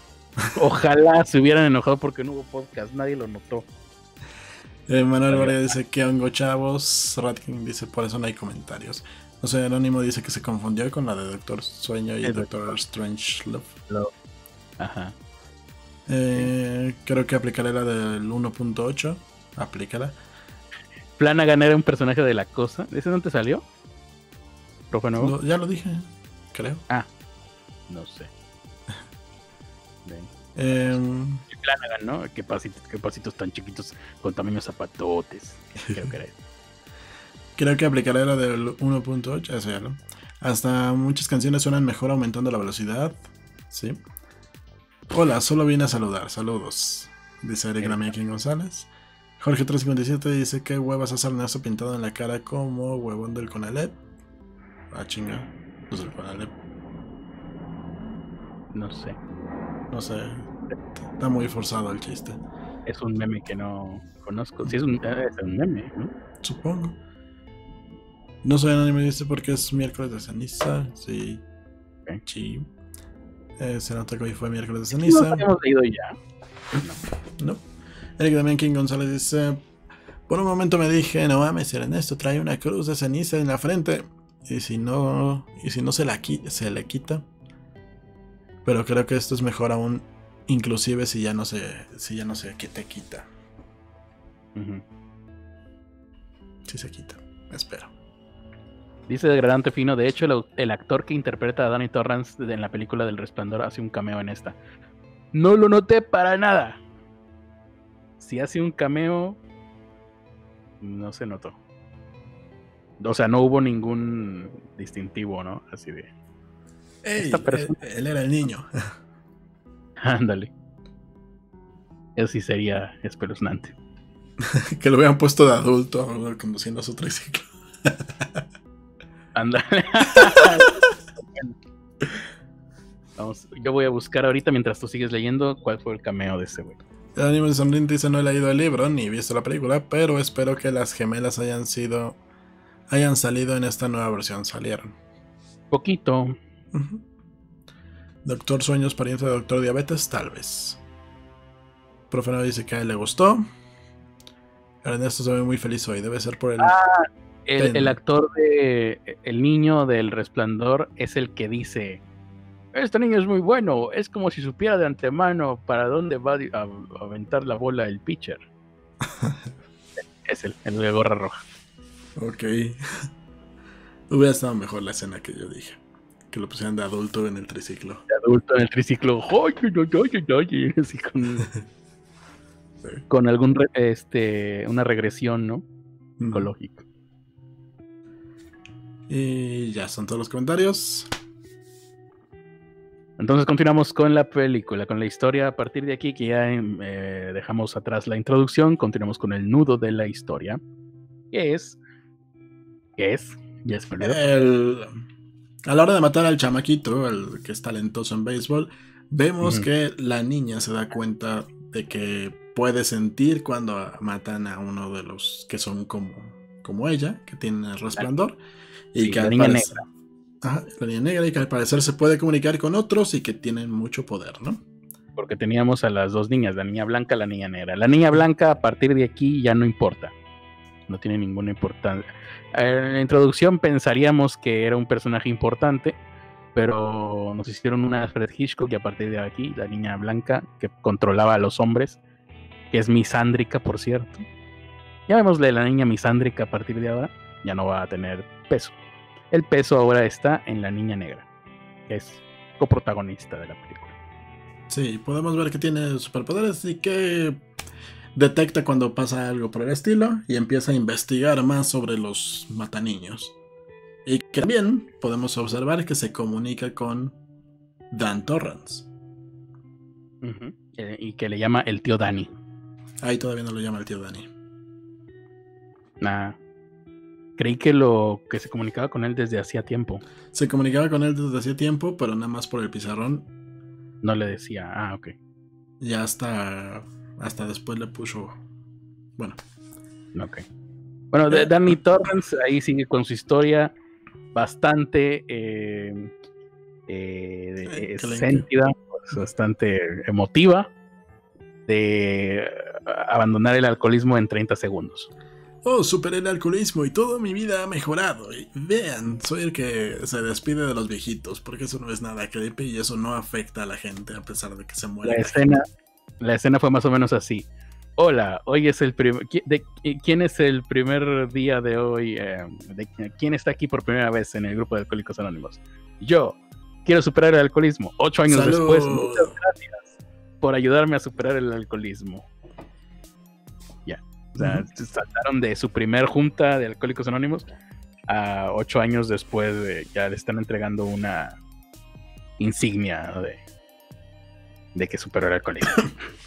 La moneda que les dan. La moneda que les dan. No sé si aquí en México suceda, yo nunca he visto a nadie con monedas así, pero. Eh, como yo quiero. Creo que sí les dan algo, no sé si es una moneda, pero sí les dan algo. En fin, ya tiene todo, todos los años de no alcoholismo y lo vemos feliz de la vida. Hasta esa noche donde la niña siente que, que están matando al otro chamaco y también la rompe su pared. Así, asesinato. ¡Pam! ¿De quién? Al niño de Ajá. Y todo, todo esto se comunican a través de una pared en su cuarto. Sí, ah, bueno, la, nada, una pared que tiene pintura de pizarrón, entonces ahí es el lugar ideal. Tengo un lugar donde me pueden, una pared pintada donde me pueden escribir mensajes con GIS. Sí. Casualmente. Y, y ahí cuando le cuando ve lo de Mortar, Red Rum, Red Rum. Eh, ya es cuando le... Ah, se va a poner bueno. No. Sí, se, va a poner... se va a poner bueno. Y el tipo nomás le pregunta: ¿Quién? El niño del béisbol. Ah, ah bueno. Otro okay. chidorreo, ¿no? Bye. Y se supone que se comunica con. No es cierto. Él, él le contesta en el pizarrón así de. Ah, espero que tú estés bien. Te quiere Dan Torrance. Y ahí es donde se, se, le dice por primera vez Dan. Que tú dices, ¿para qué quieres ese superpoder si tenemos WhatsApp? Pero bueno. Sí, pero es medio creepy que un adulto se esté mensajeando por WhatsApp con una niña. Parece más creepy que un adulto a la distancia le puede escribir mensajes en las paredes de su cuarto a una niña. Él, no se las escribía en sus, paredes. Solo Directamente al cerebro. Sí. Sí. Sí, es un pésimo superpoder. Si me la pones mejor. ¿Cuál es tu superpoder? Tengo una conexión directa con una niña de 14 años. Ah, bueno. Uy. ¿Y usas capa o.? sí. Y bueno, vemos a Dan Torrance trabajando no solo en lo de los viejitos, también está trabajando en un parque. Porque... ¿Por qué no? Sí. Ah, y usa, y usa gorra. Y usa gorra. En un parque con niños, atendiendo a niños, y se pone ropa de, de, persona homeless y gorra. Y la niña lo encuentra. Trataron lentes oscuros y bigote, ¿no? la, niña se, va de su escuela. lo ve un policía y a la distancia ya le dispara. Seguro es inmigrante. la, niña se va de la escuela eh, porque es muy normal salirte de la escuela para ir a buscar a un tipo que te lleva 30 años. A un señor. Un señor. Y va y encuentra a Dan Torrance. Y es cuando le dice ella, te voy a decir el tío Dan, y así nadie sospechará, porque no somos de Monterrey, por supuesto. No, y no solo eso, ahí yo pensé que la historia iba a ir por un lado porque así de la nada la niña sabía dónde estaba él y se le acerca, y él se le acerca a ella, y se van juntos a platicar, a sentarse a una banca. Y a lo lejos se ve que los mira el familiar lejano de Axel Exa, que es que ayudó en un principio a Dan, y que ahora son cuates. Y yo pensé que el asunto iba a ir por, ah, este güey va a pensar mal y se va a hacer aquí un desmadre. No. Sí. No, no va por ahí la película. Es, En ningún momento. vamos a llamarlo hecho, el güey- al, al- Eso y lo ignora. Sí. Bien. Bien familiar, lejano de Axelexa. Ah, vamos a llamar al familiar lejano de Axelexa Exe, Exalaxe. Exalaxe. Entonces vemos a Exalaxe que nada más se ignora. Dice, ah, sí, es muy normal que se vaya con, con una chamaquita Este güey de que, 40 y... que- que nunca habíamos visto y que, aunque diga que sea su sobrina, ni siquiera tiene ningún rasgo que se parezca. Aunque en honor a la verdad, eh, su madre, la, la madre de la niña, pues también es blanca. Sí. Bueno. Además, Por ese lado dije, bueno, podría funcionar si hacen un careo o algo. Sí. Ajá. Eh, Dan Torrón le dice, no, vete, vete a tu casa, no persigas a la gente mala, la gente es mala, mala, mala, mala, mala. Agacha la cabeza y que no se note. Y cuando seas mayor, corre para presidente porque seguramente hasta cuando seas mayor en Estados Unidos estará en condiciones de, de tener una presidenta mujer. Sí. Vas a tener más oportunidad porque eres de color. A lo cual la, ni- la niña no hizo caso y eh, regresó. Eso fue lo- lo- lo- las únicas pocas cosas buenas y de hecho lo único que hace que la película avance es que a la niña le valió madre en todo el tiempo todo. Sí. De hecho yo creo que de esa ni- eh, el personaje de esa niña pues eh, no sé, lo diseñaron para hacer más películas porque la niña es es perversa, es proterva, tiene ahí algo raro, Tiene. normal. Lo dicen más adelante, pero como no es algo que importe, No, no terminan de desarrollarlo, ¿eh? Yo pensé Ah. que iba a ser algo que iban a desarrollar. No, no desarrollan ni madres. No, de hecho, este, esta es una de las razones por las cuales la película se siente lenta. Porque to- todos los arcos que te van abriendo, todas las puertas que te van abriendo, no, no les vale verga. Así de- La, la, la mala en algún momento le dice, yo veo la misma maldad que tengo yo, me veo como cuando yo era joven, te veo cuando, como cuando yo era joven. Y vale Sí. madre. Y vale madre, o sea, no podemos ver si sí realmente tenía esa maldad. Yo creo que están construyendo para una secuela o algo así. Espero que sí. A lo mejor les va a pasar como en Tron, que toda la película de Tron Legacy fue construir para tres eh, entregas de Tron y ya no se hizo ninguna más, creo. No sé si se hizo ya alguna más, pero se quedó en Tron Legacy, ¿no? Sí. Y ya, valió madre todo. Por eso cuando ves Tron Legacy no entiendes ni madre. Que eran tres películas. Bueno, En fin, está, está la chamaca que le valió madre. Ah, Dan Torrance sigue picándole el avispero a los villanos, ¿no? A los Sí. malos, muajaja, el equipo Rocket mata niños, llamémosles así. Es- te das cuenta, ¿no? Que tienen que comer para vivir. Eh, comer niños, para comer el alma de los niños, lo que sea. esa- ah, por cierto, esa cosa negra, no estoy muy. que seguramente sí es así. Seguramente es lo mismo que se come Tom Coffee en la Milla Verde, pero en negro, ¿no? Que es un humo negro. Sí. Y esta gente pues se come un humo que es color humo. Más o menos así suena como ahorita está sonando el background de Ernesto. Ok, sí, sí, más o menos así. Entonces continuamos. Entonces, a, a la niña le vale madre, sigue molestando a los malos, malos malísimos. Les pone una, le pone una trampa a la mujer. Mientras tanto, A Pati Navidad. a Pati Navidad, Dan Torrance se encuentra con su amigo el negrito de la primera película y le dice, hey, tú tienes que pagar una deuda, ¿sabe? Es la voz del negro. eh, chico, ¿qué es lo que tú quieres, chico? Aquí estoy con Ananina. Ajá. Y, y el otro le dijo, ya te dije que no soy de Monterrey, no, no quiero. ajá. Y que tú no Qué eres mi tío. Y, y pues te- termina convenciéndolo de que vaya a ayudar a la, a la niña, ¿no? Tiene que ayudar a la niña, que no sé qué, que todo lo que... que, que- O te rompo la madre, culero. Y Babalú, Babalú. Y se sacó un miedo de 30 centímetros y se lo restregó en la cara y pa, pa, pa.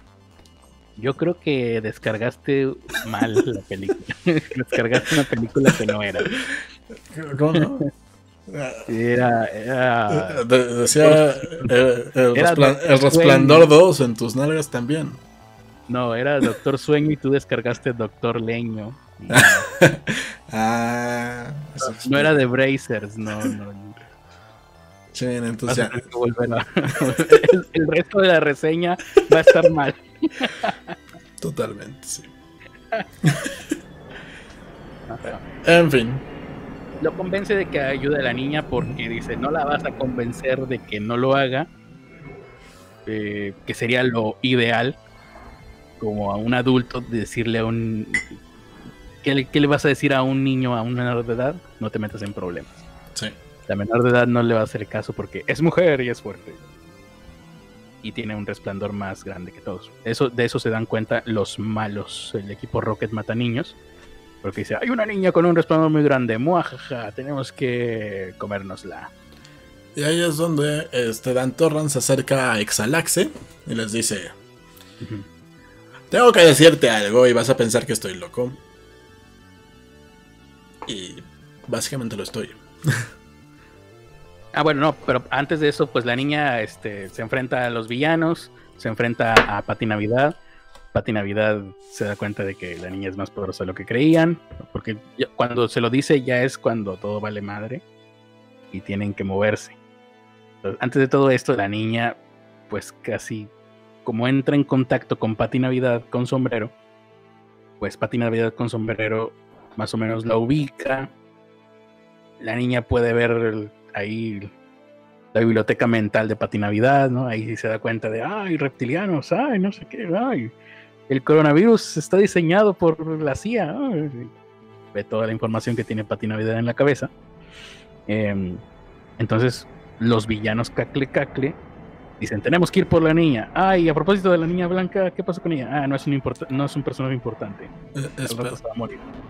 espera, nos dejaron un par de comentarios. Dice: Pedro Iván LP está horrible, Doctor Sueño. Ok. Y Manuel Vargas dice: Un adulto hablando con una niña por WhatsApp. ¿No es un guiño al salseo de Dross? No, no estamos hablando de Dallas enviándole mensajes a una menor de edad, ¿no? Jamás. Mm. Sí. Que dicen que no pasó, pero. o sea, No, que pasó, pero no. de esa manera. Eh, Nunca, nunca dijeron que no le mandó mensajes. Sí, nada más que no pasó nada feo. Ajá, exactamente. En fin, eh, regresando al tema. La niña se va a enfrentar a los, cha- a los monos estos, le, le- le rompe la mano, le quita la piel de la mano a la mala, mala, malísima. Pati Navidad. Pati Navidad. Mientras tanto vemos que se muere uno de los malos, malos, malísimos, porque eh, el Porque señor... estaba viejito. Porque estaba viejito y es el mismo de que sale en, en la película que dijimos hace rato. ¿A cuál de todas dijimos? La de. La otra que hizo el mismo director.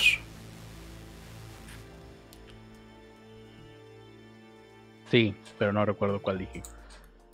Mm, mm, mm. El juego de Gerald, que sale El- Moonman. el- el- hombre de la luna, hombre luna, no me acuerdo cómo lo tradujeron. Que es el mismo actor, que es un güey gigantesco. Es el mismo actor. Ujú. Sí, y bueno, ah, es una. Es un, ah, es que esto no lo hemos dicho. Estos güey. eh, estos güeyes que, que matan niños para comérselos. so- se ven ahí como una banda de forajidos que viven en. Como trailers, Gypsies. Como. Sí. Pues como vagabundos ahí. Como el, el estereotipo de gitano estadounidense, ¿no? Que van, Sí. en, que van en van, no en vans, en campers. En Y van, campers. y van mudándose por todo, por todo el país. Nosotros los pochos les decimos trailas y lo que sea por salinas. ese. Entonces, pues son un grupo ahí como de casi vagabundos. ¿no? Dices, vas a ser bella por siempre, vas a vivir muchísimos años, pero vas a vivir como vagabunda. ¿no? Esa es la parte que no le dijeron a la, a la chica blanca que ya no importa, porque ahora lo importante es la chica negra. Mientras tanto, pues se va a morir una persona que, ¿cómo le llaman? ¿Padre cuervo o qué? Padre, no sé qué, padre oso. No sé, eh, no era Abuelo cuervo, cuervo. era el abuelo. Algo así, abuelo cuervo. Y le dice, no, tú que vistes imperios, tú que... Esa historia también me hubiera gustado verla, saber qué, qué fue lo que hizo Sí, realmente el señor. Porque, la chica dice, no que vivíamos para siempre, no vivimos para siempre, vamos a vivir mucho, pero si no comemos nos morimos. Los güeyes íbamos parece a que- vivir más tiempo, pero no Sí. que para siempre. Y bueno, pues este señor pues está muriendo. eh, y, y lo que dices, ¿no? Dice, tú que viste caer imperios, tú que te alimentaste de reyes, tú que no sé qué, y terminaste en unas pinches trailas culeras. Sí, así tú que, de que-. Que condujiste a los, a los ejércitos romanos y no sé qué más. así de- Vitoreaste los gladiadores en el Coliseo Romano y, acabaste en, en el piso, Pues- muerto de hambre. En el año Así. 2000 y cacho. En el año 2000, bleh. un año ni siquiera, ni siquiera fue en el 2001. Sí. Un, un año importante, no. Pues bueno. Eh, Y bueno, lo vemos morir. Vemos que, que tuvo una historia interesante que nunca vamos a volver a ver porque. Happens. No será contada. No será contada, sí. No será contada y si, y si llega a ser contada, seguramente va a ser en muchos, muchos años. Que no está mal, ¿eh? O sea, está bien. Star Wars. Ah, Vive si- más. si lo hacen como el plan de la bruja de Blair, el que tenían, estaría chido. Star Wars vive más de lo que no contó que de lo que contó, ¿eh? Por ejemplo. No, por eso es una gran película como Yalitza Aparicio. Bueno, también vive, vive más de lo que contó en cómics que de lo que contó en. Sí, por eso. O sea, Star Wars se hizo grande por todo lo que no contó. Tú veías un montón de personajes acá y pues la gente quería saber más. George Lucas nunca te contó nada de Boba Fett, ni de no sé qué, ni de no sé dónde. Los fans se los fueron inventando con el tiempo. eh, pues a, a ver si, si, Cosa si- que no un plan como el que como el, el que tenían para la bruja de Blair, que nunca se hizo. Mm, No creo. No, Stephen King ya tiene suficiente eh, obra como para que no la vamos a leer toda jamás. No, o sea, sí. No, Tendrías eh, que ser un enfermo para leer toda la obra que hay ya de Stephen King. O sea, sí, pero igual por parte del director, por Flanagan, Mike Flanagan. Que ya lleva. Ya, tan ya- ya- chiquitos, con tamaños zapatotes. A partir Sí. de ahora me voy, me voy a acordar de. Siempre que escuche el director Flanagan, voy a pensar en, en Héctor, Héctor Suárez. ya lleva dos películas de, de Stephen King. Si, las, si logra hacer el universo chido, podría ser un gran aporte. Eh, ¿Cuál fue la, la otra? El, el juego de Gerald. La de- el juego de Gerald, sí. Pero bueno, entonces vemos que le hace daño a la otra, la niña está peleándose, el, el Dan Torrance dice, ah, sí, bueno, le tengo que ayudar. La niña se comunica con Dan y le dice, tienes que encontrar el cadáver de, de un chamaco. Ahí es donde Jack, no, Jack, no, Dan Torrance, eh, por fin le tiene que soltar toda la sopa a el familiar lejano de Axelexa, que no Exalaxe. Exalaxe, y le dice, vas a creer que estoy loco, pero... Y parece que le creyó. ¿Vas a creer que estoy loco? El familiar Pero- de Ax- Exal- Axelaxa, eh, Exalaxe es, o bueno, sí, es... em, Es que este no, no- no vimos, no vimos nosotros el diálogo completo. Sí, Seguramente fue, vas a creer que estoy loco, pero si me acompañas te doy unos besos. te doy ver. ¿Sí? Y en chinga Ajá. fue Exalaxe. Exalaxe fue, sí, le, le creyó o eso o Exalaxe es un eh, campo fértil de cultos. Ahí Sí. raro. También. Cualquier estúpido lo podría haber hecho idiota en cualquier momento. Qué bueno que se encontró con Dan, Dani. No sé, no sé si fue tan bueno, pero van, encuentran un cadáver. el tipo se vomita en la escena de un crimen. Exalaxe. Sí, el, el- el cadáver del niño que mataron, ¿no? El niño del fútbol béisbol. Exactamente. Encuentran el cadáver del niño que mataron. El Y, y en lugar de se vomita. Y en lugar de preguntarse, ¿por qué tú, Danny Torrance, una persona que yo saqué de la calle siendo alcohólico, que se pasaba su vida en burdeles con prostitutas y peleándose eh, en los bares ahí mismo, eh, que ahora, y que lo último que vi de ti es que te fuiste, que te alejaste con una niña por la calle?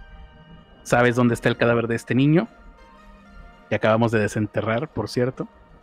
No, no le pregunta eso. Nada más siguió al lado de él. Sí. Ah, Exalaxe, a veces me preocupas mucho, Exalaxe. Y entonces, en, en el camino, mientras iban por el cadáver, le dice, "Ah, sabes, yo, yo... Ah, no es cierto, mientras están desenterrando el cadáver. Yo Sí. antes era cazador. Y una vez encontré un venado pudriéndose. Y el olor era tan fuerte que... Deja de cazar. Y el olor que hay aquí es el mismo olor. Mm, Diálogo que no sé cómo lo recuerdo, si fue demasiado pendejo. Y, algo tarantinesco. ah, ah, los de Tarantino suelen ser más, más largos. Pero con el mismo. meh, no te desarrollan personaje. Exactamente. Y Y este no te desarrolló personaje. no te desarrolla personaje. Más bien, es- que- ese diálogo yo pensé que iba a ser un guiño hacia, el, hacia adelante y creo que no. ese más bien fue un. Puta, se me olvidó especificar eh, en la primera parte de la película que este. de dónde iban a sacar las armas para defenderse. Este güey va va a tener armas y va a saber disparar Sí. un rifle. Entonces ya ve- vemos que le dice. Encontramos el cadáver. Ahora necesitamos que. Todavía, Encontramos el cadáver. Y tú vas a seguir al lado mío. todavía tienes las armas que ocupabas para cazar. Porque vamos a ir a matar gente, ¿sabes? Y el otro güey. Ah, sí, soy Exalaxe. Exalaxe, Voy, a matar gente. exalaxe, exalaxe. Sí. No entiendo. Este es, es una versión muy bizarra de A Toda Máquina. La película de Pedro Infante y Luis eh, Aguilar. Se, se van inmediatamente a buscar a, a- a la chamaca. Así de ya sabemos dónde vive la chamaca. Se van para allá porque saben que los malos la van a perseguir.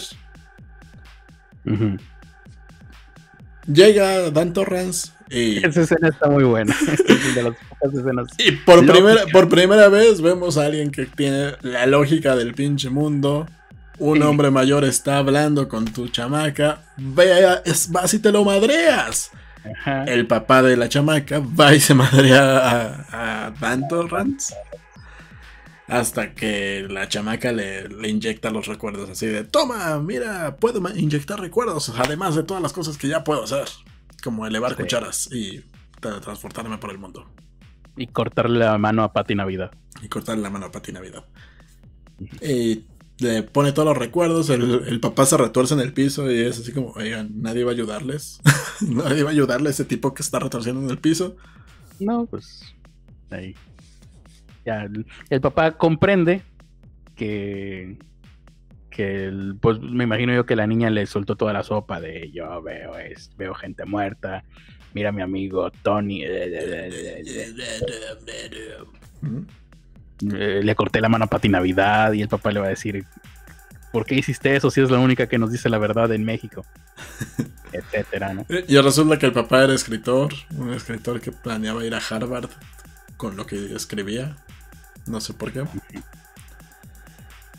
No, Y- que, que planeaba que su hija fuera a Harvard, Ah, ya. algo así. Siendo escritor. No sé, no, porque iba a ser inteligente la hija o algo así, yo qué sé. Son No sé. negros, seguramente les iban a dar una beca. Buen punto. Eran negros con dinero, o sea, tenían tenían una buena casa. Tenían, vivían mejor que Danny Trejo, ¿cómo? Eso sí. Danny Torrance. Danny Torrance. Y bueno, ya después de que se madrean entre todos, eh, crean, crean un plan para enfrentar a los malos, malos, malísimos. Que no te voy a decir porque es parte de la película. Exactamente, se van a un lugar totalmente despoblado donde van a esperar. al, que aparece. ah, porque ellos ya saben, ellos ya saben que Pati Navidad, el cuervo y los demás extras de la película que forman a su pandilla ya van a por ellos. En una, ahora sí, en una van. Muy, muy hipiosamente. No, era también una camper. Ah, era una camper, parecía van. Sí, no, sé. No, sí, era, camper, por la puerta. Sí, sí, tienes toda la razón. iban en su camper. Cuando, la niña se proyecta al centro de donde van todos, parece medio van, pero sí tienes toda la razón. Creo que era, creo, que era de esos campers que al principio llevan un carrito y es arrastra al otro. Ah. Entonces por eso era la van y el... Ellos iban en la van, que bueno, en el carrito, que iba arrastrando la camper, sí. Exactamente. Y bueno, ya al, al parecer todos encuentran a la chamaca, todos los malos, y van y atacan a la chamaca. Pero no era la chamaca, era un osito de peluche. ¡Ah, plot point! ¡Oh, ah, por Dios! Naruto llegó aquí y pusieron un madero. Ni siquiera M. Night Shyamalan hubiera podido prever esto. Oh my gosh, ni siquiera todos los videojuegos de ninja que, que sustituyen a la gente con cosas. Y nada, pues se arma ahí la... La balacera, los matan a todos. No la balacera, fue una emboscada. Los, los extras sin nombre que que forman la banda de Pati Navidad, que come niños, eh, tratan de repeler el ataque, pero pues, ya sabíamos que no.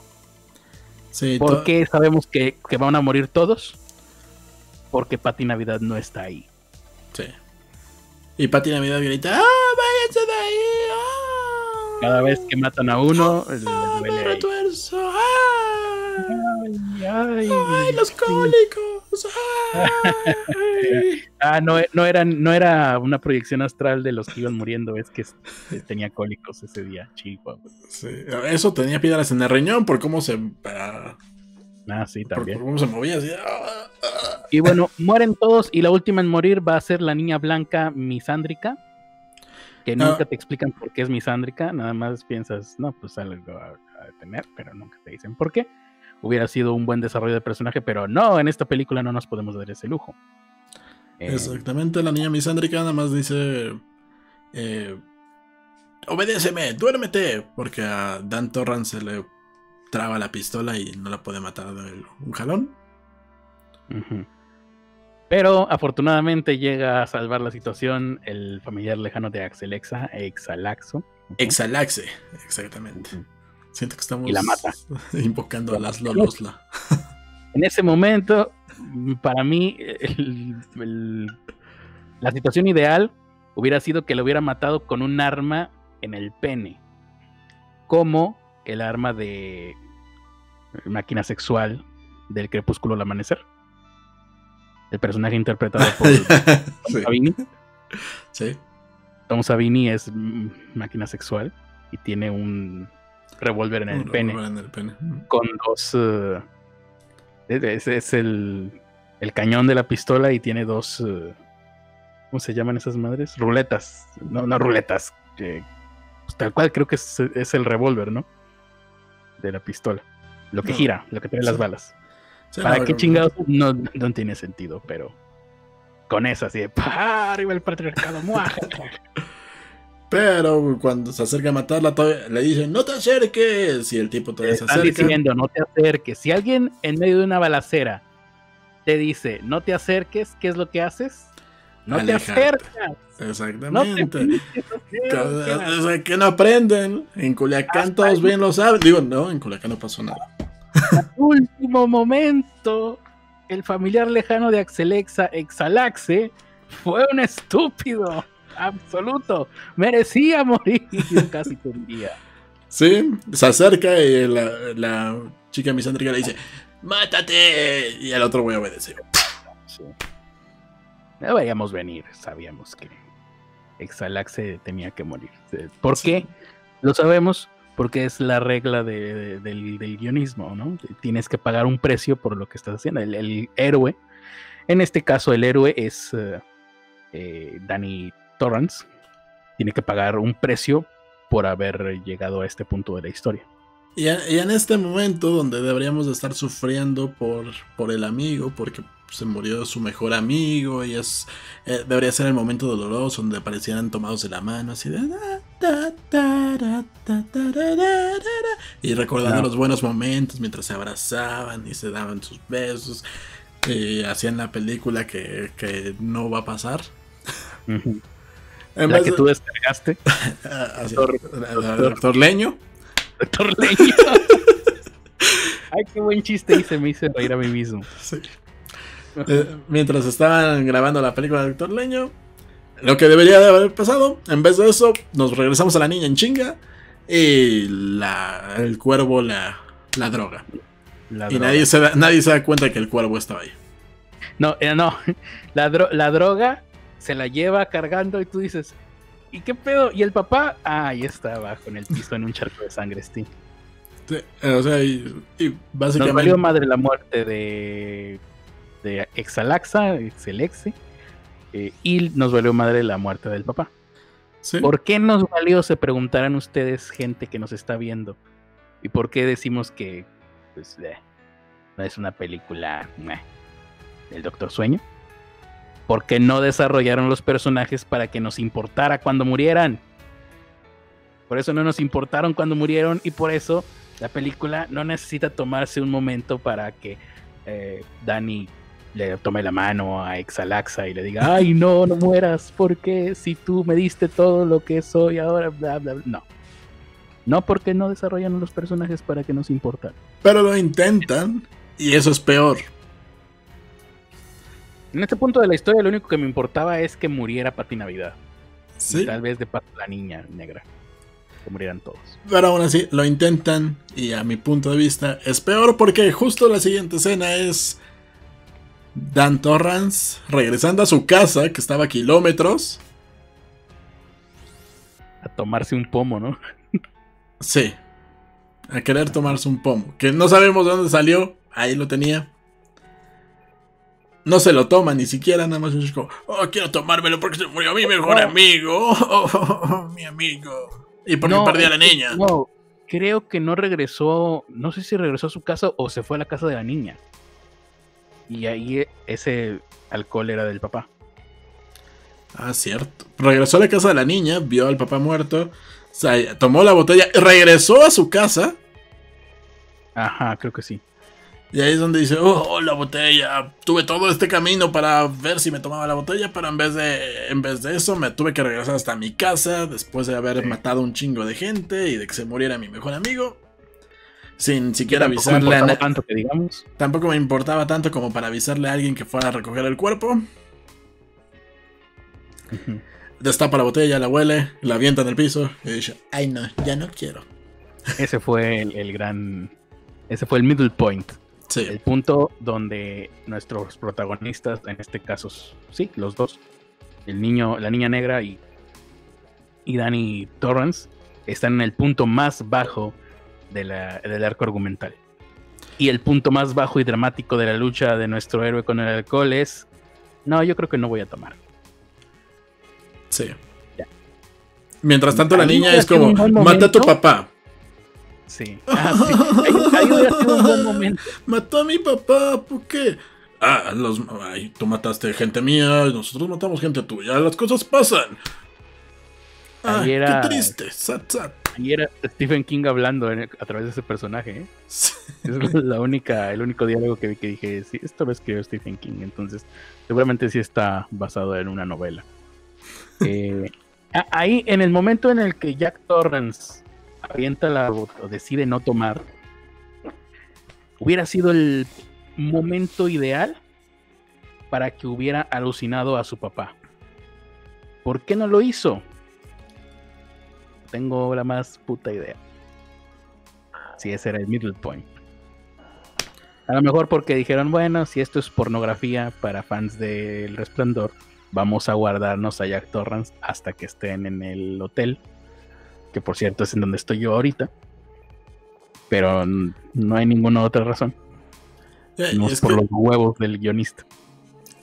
Es que deja de alucinar al papá, o sea, que, que eh, eso hubiera estado bueno para un momento donde encerrara al papá en una caja. En una de sus cajas donde encerraba a los fantasmas. Sí, porque, porque el final del resplandor nos hace pensar que Jack Torrance está con todos los fantasmas. La fotografía final. Sí. Y una, una escena posterior de aquí también. Pero no, el papá es el barman. ¿Por qué chingados el papá es el barman? Al contrario, yo me hubiera esperado ver a Jack Nicholson en la pinche máquina de escribir. Que se tomaron la molestia de rehacer la escenografía, de volver a poner ahí la máquina. ¿Por qué no pusiste ahí? Bueno, ya no conseguiste a Jack Torrance, pues pon el doble. Que, trajera el hacha, ¿no? Así de. Mm. Algo. Pero bueno, como que hubo momentos que sí, como fan del Resplandor, dices, ok, esto es para mí. Y bueno, vemos que la niña está drogada y por eso no puede usar superpoderes. Vemos a Dan que dijo, oye, espera, yo tengo superpoderes porque necesito los de la niña. Y bueno, ahí logra intercambiar sus mentes, ¿no? sí, se mete a la cabeza de la chamaca y mata al cuervo a la distancia. Haciendo que se descarrile. Se choca. Eh, por alguna razón, él muere y la niña no. Porque la niña traía doble cinturón de seguridad y él no. ¿Traía? Sí, ah, ya. lo ponen en un primer momento así de. A la niña le pusieron doble cinturón para que no se moviera. Mm. Porque estaba drogada. Sí, esa es la parte que no me había quedado clara, pero pues sí, tiene todo el sentido. Sí. Sí, porque eh, otra de las reglas no escritas, bueno, sí, chingados, escritas un chingo de veces del guionismo es, puedes utilizar el azar, la buena suerte, la mala suerte, para meter a tus eh, protagonistas en problemas, pero no para sacarlos. Si utilizas la buena suerte, la mala suerte o el azar para sacar de los problemas a tus protagonistas, tu guion va a quedar culero. En ese aspecto, este guion está bien. Y bueno, ahí matan al cuervo, la niña se sale, del carro y bien, bien huevo, así, ah, yo soy bien cabrona, y escucho hip hop y mato gente. Ah, ¿Eh? ¿Sí? ¿Yo, yo escuché que dijo eso. Escuché durante 12 horas seguidas Rock FM, que pusieron nada más la de Maroon 5 todo el día y toda la noche. Sí, estaba escuchando acá pinche Cypress Hill mientras se movía acá. y se le apareció la mala, malísima del equipo Rocket y nada más la atravesó así de, ve, soy tan huevos que te voy a atravesar. Ah, sí. sí, Por eso yo digo, este personaje es está muy mal hecho, la niña, o nos lo estaban construyendo para que en la entrega número 14 de esta serie ella va a ser Cthulhu o algo así. Va a resultar, ah, Cthulhu desde un principio, chan, chan, Sí, o sea, que te lo pongan como un Mary Sue toda, toda la primera parte. De que todo, todo menos que lo que le pasa a su familia le salga más o menos bien. No, no, no, es que no, ni siquiera, no es un Mary Sue. No cae en eso, pero sí cae en el. Y este personaje, qué chingados. algo, o sea, me están telegrafiando de que esta niña en la película, como te digo, la película número 5. Es demasiado chingona. Necesitamos que o se convierta en mala o que tenga pedos, porque que tengan problemas de verdad. Sí. No, pero hasta eso te digo, no, no siento que, que, que esté mal, tampoco está bien. Algo hay ahí que no nos... Y que a lo mejor no les va a salir porque no van a poder hacer más. Es que es como, es como, es como Goku, o sea, sabemos que va a salir bien de la película de la serie, de todo, es desmadre. Pero tenemos que ver que se esfuerza, tenemos que ver que, que de alguna manera el güey se puso a entrenar o que se hizo un pinche desmadre para poder, o que le costó, que le costó la pelea. Pero si tenemos un personaje que pues, es simplemente el más fuerte, o, o como bien dices, o, o es porque lo estás guardando para meterlo en un problema de verdad para otra película, o que lo vas a convertir en, la malignidad hecha persona. Esa también es otra cosa que noté. El resplandor original de Stanley Kubrick más que de Stephen King es una joya del, del cine. Y esta película, que pretende ser una secuela, la estoy sintiendo muy... ¿Cuál es la palabra que estoy buscando? Distorsionada, no sé si distorsionada es la palabra, pero voy a ponerla para ver si es. Distorsionada o manida por el momento que estamos viviendo en donde todas las pinches películas son o parecen de superhéroes. Por eso es que los villanos son el equipo Rocket. Por eso es que hay momentos en donde se enfrentan estos güeyes como si fueran video musical de Ariana Grande volando en la ciudad. Mm. Es el video musical de Ariana Grande, ¿cómo se llama? No me acuerdo. Pero, sí. pero sí te acuerdas, ¿no? Bueno. Eh, porque parece una chingada película de superhéroes. Son superhéroes. Por eso te digo, la primera mitad me pareció Buffy la Casa Vampiros, porque Buffy la Casa Vampiros eran la chica superhéroe, pero disfrazada de Casa Vampiros. Pero era superhéroe. Era Smallville, si lo quieres ver de esa manera. Aunque es previo a Smallville, ¿no? Em, pues nada. Eh, y por eso también, eh, ahorita que dijiste, me, me saltó porque dices, ah, es que tienes que construir el personaje que entrene y que la chingada. ¿Por qué? Bueno, es que tiene que ser. Tiene que ser de alguna manera un reto en algún momento. Hasta Shalaman se burla de ese mismo recurso en su trilogía, ¿no? Es como tienen que tener una debilidad, no pueden ser totalmente perfectos. El güey que es inteligente tiene el cuerpo más horrible. El güey que es más fuerte no puede, su debilidad es el agua, algo tan, tan necesario de lo que está hecho. Y el otro, y el otro pues, que es el que todavía, el que es la bestia, pues tiene su propia debilidad, que es que está, su personalidad está quebrada. Si, es, si esto fuera Dungeons and Dragons, pero pues no, el resplandor bien podrías decir, no, pues nada, pero no explicarlo, o sea, tampoco como, como dices, ¿no? No intentarlo, porque también eso fue como que el, una de dos, o haces el resplandor en donde no explicas ni madre, o, o haces Buffy la Casa Vampiros donde cual tortuga ninja, ¿no? Uno es la inteligente, otro es el valiente, otro es como si fueran el mago de Oz. Cada uno tiene sus habilidades, pero no tiene las de los demás. Que también, eso pues me da huevísima. No tienes idea de lo hueva que me da esa, esa maniobra. O bueno, ese, pues como llamarlo, recurso de, ay, uno es esto, uno es lo otro, como si fueran Power Ranger. pero pues es que ya estamos en un mundo donde todas las películas son así. Pues, ya estamos acostumbrados a, no, sí, el camino del héroe, en este caso ella. No, pues bien podría ser el niño del resplandor, ¿no? El original, pues, no, simplemente las cosas pasan. ¿Por qué? Porque es terror cósmico, porque, porque sí, porque ¿qué te importa? Porque imagínatelo. Sí.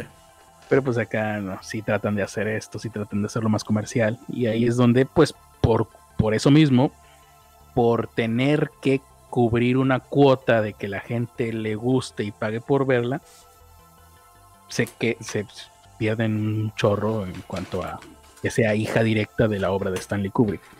Eso sí. Por eso parece más. Y también por lo mismo de que tratan de ser más fiel a Stephen King. Y Stephen King sí tiene eso de. de que sean historias. Mm, ¿Cuál es el. Eh, pues con, con esta. con esta estructura Sí, que, se complementan, que entre los mismos personajes se complementan de alguna manera y que son juntos forman el equipo Power Ranger héroe. Lo vemos también en eso, por ejemplo. En todo, casi todas, también la de Under the Dome, la de la de Under the Dome parecía Scooby Doo casi. Eh, bueno, entonces eh, ya estamos en, en el hotel Overlook o todavía no. Ah, bueno, tenemos a la niña que pasa así de huevos, bien así, así, yo escucho Cypress Hill y voy a atravesarte. Y de repente ya nada más vemos como Dan Torrance va a buscarla y la encuentra afuera de un hotel. Y eso no se ve raro. Mm, ah, pues para ese momento todos los testigos ya habían muerto, así que. Eso es un buen punto. Entonces se encuentran a la chamaca en. Y Jack Torrance. y, se lo, y se la lleva al lugar más peligroso del mundo para las personas como ellos. Y. es el Hotel Overlook. Y se la llevan Pero porque Dan Torrance dice, bueno, esto no se ve, pero bueno, ya uno se da cuenta porque ya vio la película original. Dice, ah, bueno, Tendríamos que haber ido a las entrañas del monstruo desde el punto medio de la historia, pero vamos a olvidarnos un poco de Joseph Campbell y de su arquetipo de historia. Así que ya en el clímax o hacia el clímax vamos al, a las entrañas del, del hotel Overlook. Eh, para este punto, por este momento, la madre ya vio al padre muerto en la cocina de su casa le habla por el celular a la niña y la niña simplemente le dice estoy bien y tira el celular por la ventana. Ni siquiera le dice estoy bien, le dice te quiero. Y tira el celular por la ventana. Te quiero, a chingar a su madre, mi madre. Sí, le dice cuando, cuando estemos fuera le hablas. Sí, o sea, la niña con este... Por eso digo, o sea, esa niña es nos están preparando a que esa niña es Cthulhu. O el Kraken, por lo menos. El Kraken. Eh, porque le vale madre. Y está bien, está muy bien porque a nosotros también, el padre y la madre de ella nos valieron madre. Nos valió madre cuando mataron al papá, quién sabe cómo, pero terminó en un charco de sangre. Y nos valió madre ahora que la mamá de esta niña, pues aparte de haber perdido a su esposo, no sabe dónde está su hija. Pero bueno, nos vale que eso. Lo importante es que ya vamos al Hotel Overlook y nos vamos a enfrentar con Patty Navidad en el Hotel Overlook. Sí, entonces le dice, yo tengo que ir a encender el, el hotel, tú espérame aquí hasta que llegue y me avisas. Y vemos a Dan Torrance dándose un rol por el hotel y viendo todos los cuartos anteriores. Y al único que se encuentra en, de todos los seres que, vimos en la primera película, y que faltaron algunos, al único que se encuentra es a su papá, que ahora es bartender en el bar. ¿Tiene esto sentido? No. ¿Algún tipo de homenaje o lo que sea a la historia original? No. No tiene sentido que Jack Torrance esté en el bar. Más bien casi parecería una burla. ¿Dónde está el alcohólico? Pues está en el. Ahora está trabajando en el bar. Toman un par de diálogos de la película anterior. Eso de. De repente tienes una familia y. Bla, bla, bla, Nada que. Que nos esperaba. Está chido que hayan encontrado un doble. Está chido, qué lástima que lo desaprovecharon. Podrían haberlo puesto todavía escribiendo en la máquina, en la chingada máquina, ¿no? Encadenado ahí. Digo, no encadenado de, con cadenas, sino así tipo Nietzsche, de que he estado aquí durante 40 años escribiendo. Sin televisión y sin cerveza, Homero pierde la cabeza. algo así. algo así lo que te dije, ¿no? De que, lo, que, fuera uno de los enemigos, porque al final de cuentas estamos hablando de que es uno de los fantasmas del, que hubiera sido el... Que hubiera sido alguien que hubiera tenido que encerrar en la caja. Que hubiera sido el... Bueno, spoiler, pero vamos a spoilear, estamos spoileando toda la puta película. Al final, eh, eh, Danny Torrance se enfrenta al, al, al hotel ¿por qué no apareció ahí la cara de Jack Nicholson? Siendo el hotel. O no sé. Eh, como te digo, ahí escribiendo. ¿Qué, dijiste tú ahorita? ¿Qué otro dijiste? Eh, ¿Por qué no apareció? La, del hacha, ¿no? Que estaba. Que lo estaba persiguiendo con el hacha o. La carita de Here is Johnny. Ajá, la cara de Here is Johnny. Eh, o, que haya sido, eh, que haya aparecido Jack Torrance como uno de los monstruos que ahorita más adelante van a atacar a Pati Navidad. Ok, sí. O, ah, de una manera preponderante ahí. O como, los, los, los, demás fantasmas del hotel, ¿no? Los que estaban en, el bar bailando. Si él estaba, si a Jack Torrance lo convertimos en, en parte de la fiesta dentro del final del anterior. Sí, tendría que haber estado ahí solo. Sí. Pero, también un poquito, ¿sabes? Ya, me, ya, ya, ya caí en cuenta de por qué nos decepcionó esa, esa parte. Porque Jack no reconoce a Danny así le habla de no, no sé quién, con quién está confundiendo, no sé qué. Y al final nada más le dice ahí un par de líneas que hacen medio sentido. Y... Pero no hubo una confrontación. Sí. Lo único es que es otra escena donde, oye, ¿quieres beber? No. ¿Y ahora quieres beber? No. y ahora, pues que no. Y avienta el, el vaso. Fin. Eh, Pudieron haber aprovechado más a ese doble. Que, sí se parecía. Que se parecía, pero solamente de perfil. Sí. Solamente se vio de perfil. Seguramente si lo ponían de frente no se parecía. Lo pusieron de frente en una escena. No se parecía tanto. Pero. Pero aún así no era tan. tan. distinto. O sea, te la creías dentro de sí, sí. Lo ideal hubiera sido ver a Jack Nicholson ahorita, pero pues sí, se haber salido, les hubiera salido, seguramente le salió muy caro, porque por querer seguramente hubieran querido. Ah, es más, ni siquiera pudieron haber, a, en vez de pagarle así de, oiga, para que salga en la película, porque el señor ahorita pues, ya no puede, ya tiene pedos de Alzheimer de memoria. Pues sí, de hecho. Canealo. Le, le pagamos porque, porque, porque usemos su cara. O sea, porque usemos el CGI que ya hicieron un chingo de personas. Sí, y ahorita con fuera de la industria. imagínate, podría, no sé qué tan caro será hacer una deepfake. Me refiero a la tecnología, ¿no?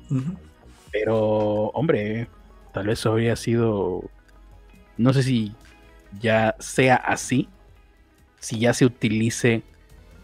Creo que no. Creo que el The Irishman no está hecho con inteligencia artificial. No tengo idea. Pues lo ocuparon en Rápido y Furioso. O sea, pero Rápido y Furioso es CGI creado por personas puestos sobre la cara de otro actor. Pero los deepfakes, hasta donde yo tengo entendido, es haces que la computadora aprenda cómo se mueve cierto actor. Durante semanas la dejas aprendiendo y luego le pides que reemplace las los rasgos de otro actor hasta donde tengo entendido yo, eso es una deepfake. Sí. No sé si ya se ha utilizado antes en otra película, pero si no, esto podría haber sido la primera. No sé si se ha utilizado antes, pero creo que la diferencia es que es algoritmo, ¿no? Pero porque les, les hubiera quedado. Ahí lo único que tendrías que hacer es pagar los derechos de imagen de Jack Nicholson, que no sé si serán muy caros o no. Pero. Y, sería un momento creepy en la historia de las películas, porque No sé, ya me acordé. En un comercial lo ocuparon a. ¿Cómo se llamaba esta mujer hermosa de, de los años 80? Ah, sí. 50 más bien. Sí, 50 Ajá. Cabello negro, creo que hizo la, la bien Rus, la vida en rosa a Audrey Hepburn. Esa. Hicieron un comercial fake con ella. Mm. Pues hicieron un comercial significa que no han hecho una película. Probablemente. Eh, así, seguramente ha de ser muy pesado el proceso de, hacer una deepfake. Seguramente. Bueno, pero para los estándares de Hollywood, no creo que sea tan. ya tiene que. Eso, hubiera sido interesante. Hubiera estado chido. Sí, hubiera sido interesante, sí. Otra, o lo contrario, agarrar a Jack Nicholson y a Shelly Duval actualmente y meterlos ahí. ¡Ay, son monstruosos! ¡Ay, Dios! Y rejuvenecerlos como en el Irishman también. No, no, no, no, no jamás vas a poder hacer eso. si en The Irishman todavía. Bueno, ahí. en, Irishman, el, pedo son los movimientos, que son muy lentos. Sí, no, si para esas vamos, agarras. Pero, pero, o sea, en cuestión de, de los rostros, les quedaron bien. Solo que son lentos, o sea, sus caminadas. Sí, es así como. Sí, sí. Es, es una persona joven moviéndose al ritmo de un octogenario. Es un hombre joven así encorvado y caminando con los pies. Vaya, con el movimiento de los ancianos. Sí. Pero bueno. Pero bueno, entonces eh, estamos en que va a llegar la mala, llega la mala.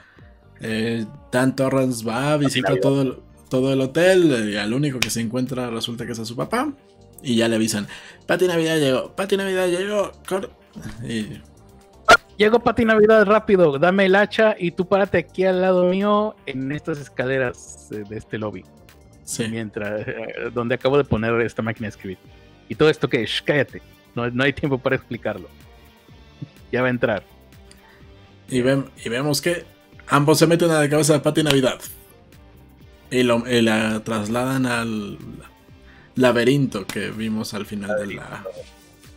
del eh, resplandor. El laberinto del, Hotel Overlay. Y no lo aprovechamos de nuevo, simplemente repetimos un par de escenas, pero desperdiciamos el laberinto. Sí, sí desperdiciamos el laberinto. Tienes toda la razón. Y nada, Pati Navidad dice, ay, estoy adentro de la cabeza de, de Danny Torrance. Estoy adentro de la cabeza. Ah, no es tu cabeza. Ah, mira, puedo salir de, de tu cabeza. Porque mero. Y nada. Y el güey, y Danny Torrance le dice a la niña, corre, porque ahora sí ya va a empezar, van a empezar los trancazos. Sí. La niña corre y recrean la escena de Shelly Duval, este, dándole queriendo, abanicando batazos a, a Jack Nicholson, pero ahora con los papeles cambiados, ¿no? El hombre está arriba, la escalera, y la que va acercándose es Pati Navidad. Sí, y Pati Navidad le quita el hacha y se la clava en la, la ingle. Y este, Danny Torrance le da un hachazo en el hombro. Recrean la caída de Jack Torrance, pero ahora con Danny Torrance de las escaleras. Está bien, muy bien. Palomita. Cosas que queríamos ver. Pati Navidad se monta encima de él y empieza a ver su cabeza. Y dice, oh, mira, tienes cajitas, qué interesantes cajitas. Abre todas las cajas y libera a todos los malos malísimos del hotel. Libera a todos los uh, extras eh, de la primera película. Todos los extras sin diálogos de la primera película. El que no me acuerdo haber visto es el Papa y el güey vestido de perro. Ahorita en la película. Mm, sí. sí. Estarían ocupados haciendo lo mismo. Sí. Y ya. Ah, bueno, ahí aparecen las niñas, las gemelas destazadas. Eh, todos, ¿no? Y le dicen. Y le dicen Oli a la, a la nueva morra que se apareció ahí y todas se la comen. Se la comen, sí. O sea, se la comen a Pati Navidad, no a. No que se la coman todos. Seguramente también por la cabrón. Va a estar feo el otro lado, pero bueno. Sí, y luego lo que no hicieron cuando era niño y era más fácil ah, hacer algo así, que era comerse a Dan Torrance, después de eso se fueron a comérselo. Iban sobre él. Pero. Pero pues nada, se lo, estaban comiendo. Ya después de eso nos vamos con la niña que estaba, que en vez de largarse del lugar, como debió de haber hecho, se, que se subió a las habitaciones. Y la niña empieza a ver a todos los fantasmas del hotel, ahora incluido Dan Torrance, que trae un hacha. La misma hacha de hace rato. Sí. Y hasta ese momento, nada, toda la película que llevamos, dos horas y, y 15 minutos de película. Sí. Hasta ese momento la película se puso buena. Porque ahí sí, en esa escena, por lo menos a mí, sí dije, no, ahora sí es él, va por la niña. Pero nada más dura como 30 segundos la escena de, de, de, Danny Torrance con el hacha, cojeando, persiguiendo a la niña. Ya, la que le dice, la, niña dice, no, estás en el cuerpo equivocado, señor Hotel. Dan Torrance es más fuerte porque es mi amigo. Pinky Promise. Sí. Y bueno, la niña Le agarra la manita y el otro tipo apunta con el hacha y dice, ay, bueno, no, no te quiero matar porque te necesitamos para otras tres películas. Sí, o, cuatro o cinco, no sé cuántas. La niña, la, niña se escapa y el otro dice, vete porque no puedo contenerlos, porque soy como todos los los caballeros zodiacos, así de sí, yo contendré a los malos y me sacrificaré por todos. Unos cuantos segundos, nada más. En lo que tú te escapas. Y vemos a Dan Torrance volviéndose a pasear por, por el lugar y viendo cómo se quema todo. Yendo al, cuerpo, al cuarto de calderas, que es donde inicia todo, es el corazón del hotel. Y y se incendia todo. Es, ese era más o menos el final de, original de la novela. Eh, lo cual ya no entiendo. Entonces, no, esto no está basado en una novela escrita. O, o cómo lo. Bueno, quién sabe. Ya es que después. Doctor Sueño es otra novela, entonces. Pero en la realidad del Doctor. Si hay una novela del Doctor Sueño, estaría en una realidad donde el hotel ya no existe. Igual. Buen punto. Ya investigaremos después. O alguien, si sabe, pónganoslo en el chat. Em, el caso es que vea. El hotel se incendia. Corte a la niña en su cuarto.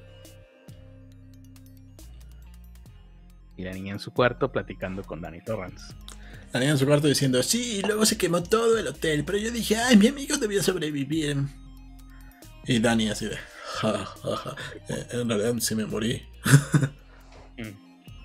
Sí, porque sí se murió. Porque este, luego entra la mamá eh, en el cuarto y ¿con quién estás hablando? Y no, la niña le dice con nadie o no sé. Con nadie. Y, la... y después se sale del cuarto y dice, no, espera, sí, estaba hablando con Chonito Pérez, con Dan Torrance que tú no conoces, pero es el que se enteró quién mató a mi papá. Y mi papá. y mi papá también está bien, porque hay vida después de la muerte, madre. Bueno, vamos a cenar. Sí. Después de un, diálogo tan perturbador por parte de una niña que acaba de mm, ser raptada. Perdió a su padre. Perdió a su padre en el proceso y la encontraron a las afueras de un hotel incendiándose, abandonado, incendiándose. Y, que nunca supimos quién, avisó a las autoridades para que fueran al hotel. Mm, pues sí. Seguramente eh, Danny Torrance, ¿no? Pero. Mm, ahora que lo recordé, eh, hay un momento de la historia en donde creo que es cuando la niña tira el teléfono que es donde yo dije, no, pues Danny Torrance se va a morir. Porque si no se muere, ¿cómo chingados va a explicar esa situación? Sí, también. De que, de que el papá de la niña está tirado en un charco de sangre en la cocina y a unos cuantos kilómetros de ahí va él en un automóvil con la niña al lado. no, pues el güey ya iba suicida. Danny ya, ya, ya por eso va tan convencido a la misión. no, pues ya valí. Em, y bueno, el final de la película, yo estaba esperando, perfecto, ya sé cuál va a ser el final, gracias. Va a ser el último, el último guiño, maravilloso. La fotografía de todos los fantasmas con Danny Torrance y quizás con Jack Nicholson joven al lado de él. Esa va a ser la última escena. Chingón. Gracias. ¿Cómo se llama el director? Terence Hill. Eh, Gallaghan, ¿cómo dije? El Gilligan, eh, sí. Perfecto. Voy a esperar ese momento. Flanagan. Flanagan. Flanagan. Voy a esperar ese momento. Y bueno, lo que sucede es que aparece la señora descarnada en la tina de baño. Y la niña entra al cuarto de baño y cierra la puerta. Y salen los créditos. Y no hay ninguna fotografía de ninguna fiesta. Una fiesta ochentera, incluso me hubiera encantado. Con Danny Torrance. No hay. No hubo. En ese momento me disparé en los testículos para aminorar mi dolor emocional. Lamentablemente no tenía un microscopio y no la tiene. No hubo. Imagínate una fotografía de una fiesta ochentera, porque la fotografía de eh, la película original era una fotografía que 50 era, no sé, de los años 40. no sé si está establecido o no de qué año es, pero pues está ahí completamente anacrónico Jack Nicholson. Entonces ahora hubieran puesto a, a este Ben Kenobi completamente anacrónico en una foto de una fiesta setentera, ochentera. Pero, al final. Pero. Pero los directores de Hollywood no son tan geniales como yo. ¿Por qué? Nunca me he explicado por qué será que los directores de Hollywood nunca son tan geniales como nosotros. ¿Sabes qué? A ver si la maldición de Stephen King. No sé. ¿Dijo que la película estaba buena? Dijo que la película estaba buena, sí. Ah, ya, no la debimos de ver. Sí le gustó. Sí. Sí le gustó. Y ese es el final decepcionante y, un poco perturbador porque dices, ¿por qué chingados la niña se metió al baño a donde está una un monstruo? En la tina de baño. Porque Por eso es que no usar sus cajitas. Ajá, los, va, las, la va a encerrar en su cajita. Es una. O la niña la tiene ahí amaestrada. O la niña va a matarla directamente. O la niña es el Kraken. No sé, es amiga de los monstruos. Quizás. Algo, algo malo hay ahí en esa niña. Bueno, en, realidad fue repetir la misma escena que usaron con Danny al principio de la película, ¿no? Que cuando le dicen lo de la cajita, lo primero que hace es que entra al baño donde está esperándolo la, señora esta fea. A encerrar en su cajita. La primera cajita. Sí. Porque era una para cada uno, ¿no?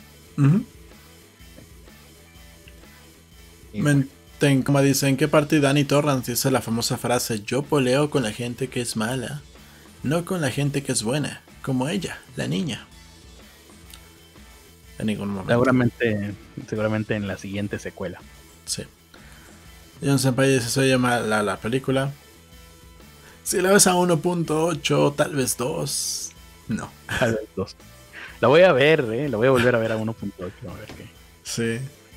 Ah, vela a 1.6, porque, porque yo sí estoy medio pirado con la velocidad. Y estás mal, güey, porque 1.8 es mucho.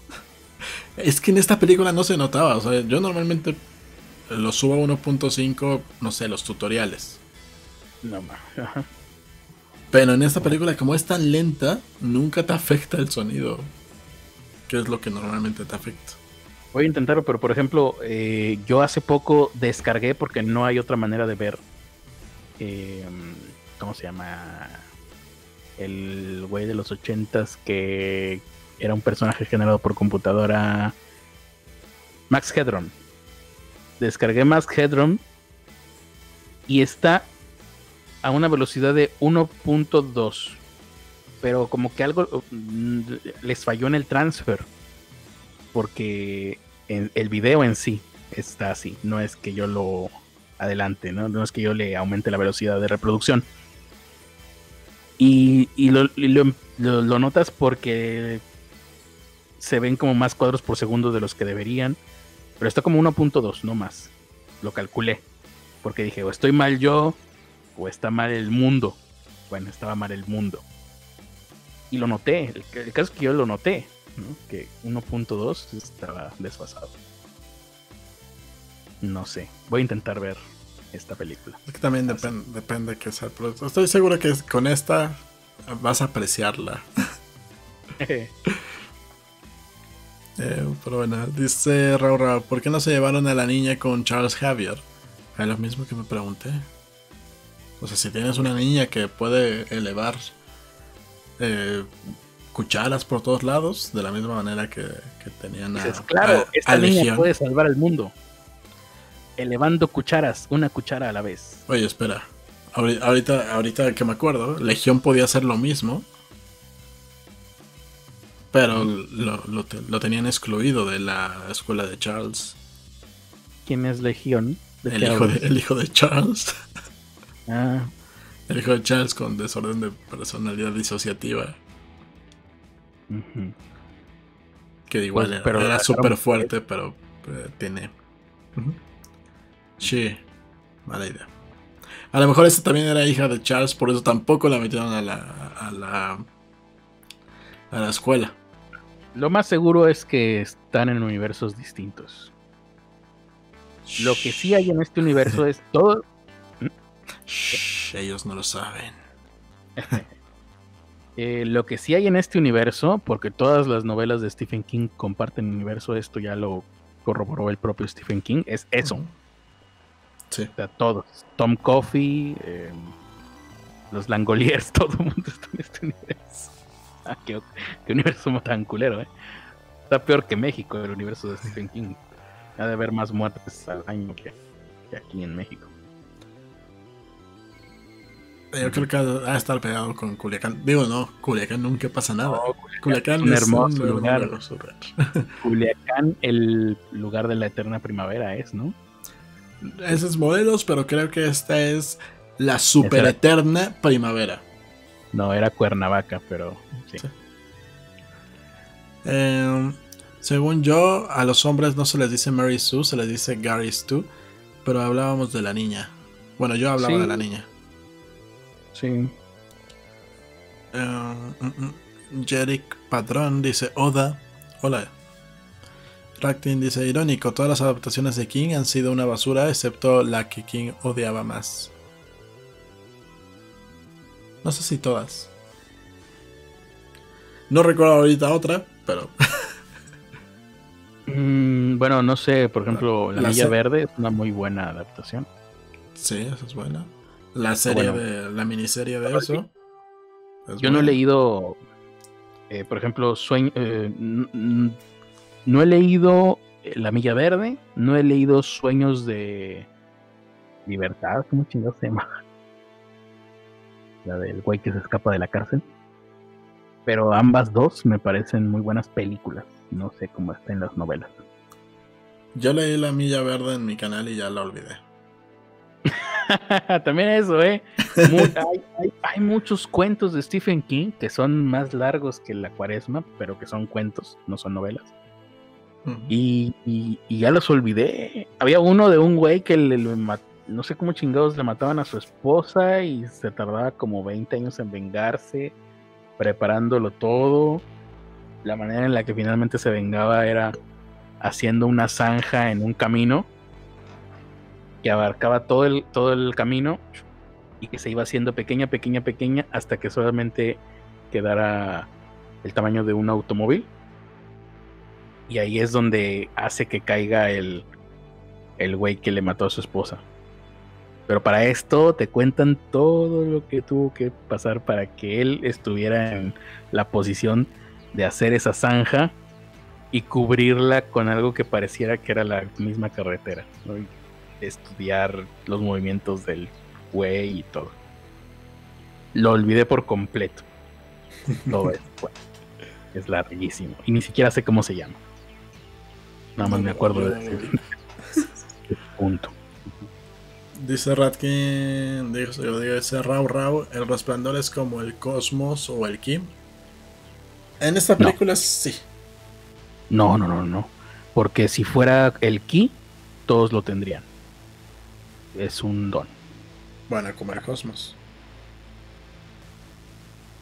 No sé porque los caballeros del zodiaco, que son los que tienen el cosmos, lo desarrollan, lo entrenan. Mm, y aquí pues, parece que te toca. Hay unos que tienen, él, lo dice, ¿no? Lo tiene, unos lo tienen mucho, unos lo tienen poco. Nunca he yo visto que se entrene en ninguna de las dos películas. Eh, simplemente te toca. Entonces, casi como una enfermedad mental. Por eso yo lo relaciono mucho con enfermedades mentales. El, Pero es que aquí más bien se deteriora, ¿no? Es como un al revés. Naces con mucho, ah, pero cuando te cuando vuelves adulto se vuelve feo. o, es, o, es, como un don, como un, esas cosas que no entrenas, pero que con el paso del tiempo lo vas perdiendo. Eh, dice Ratking. Ahora sí. Hay una de un camión con cara del duende verde que está genial. Eh, la de cortocircuito, que se llama, no cómo se llama aquí. Sí, sí. sí, donde, es donde los objetos cobran vida. Dice Mente en coma que es como la fuerza.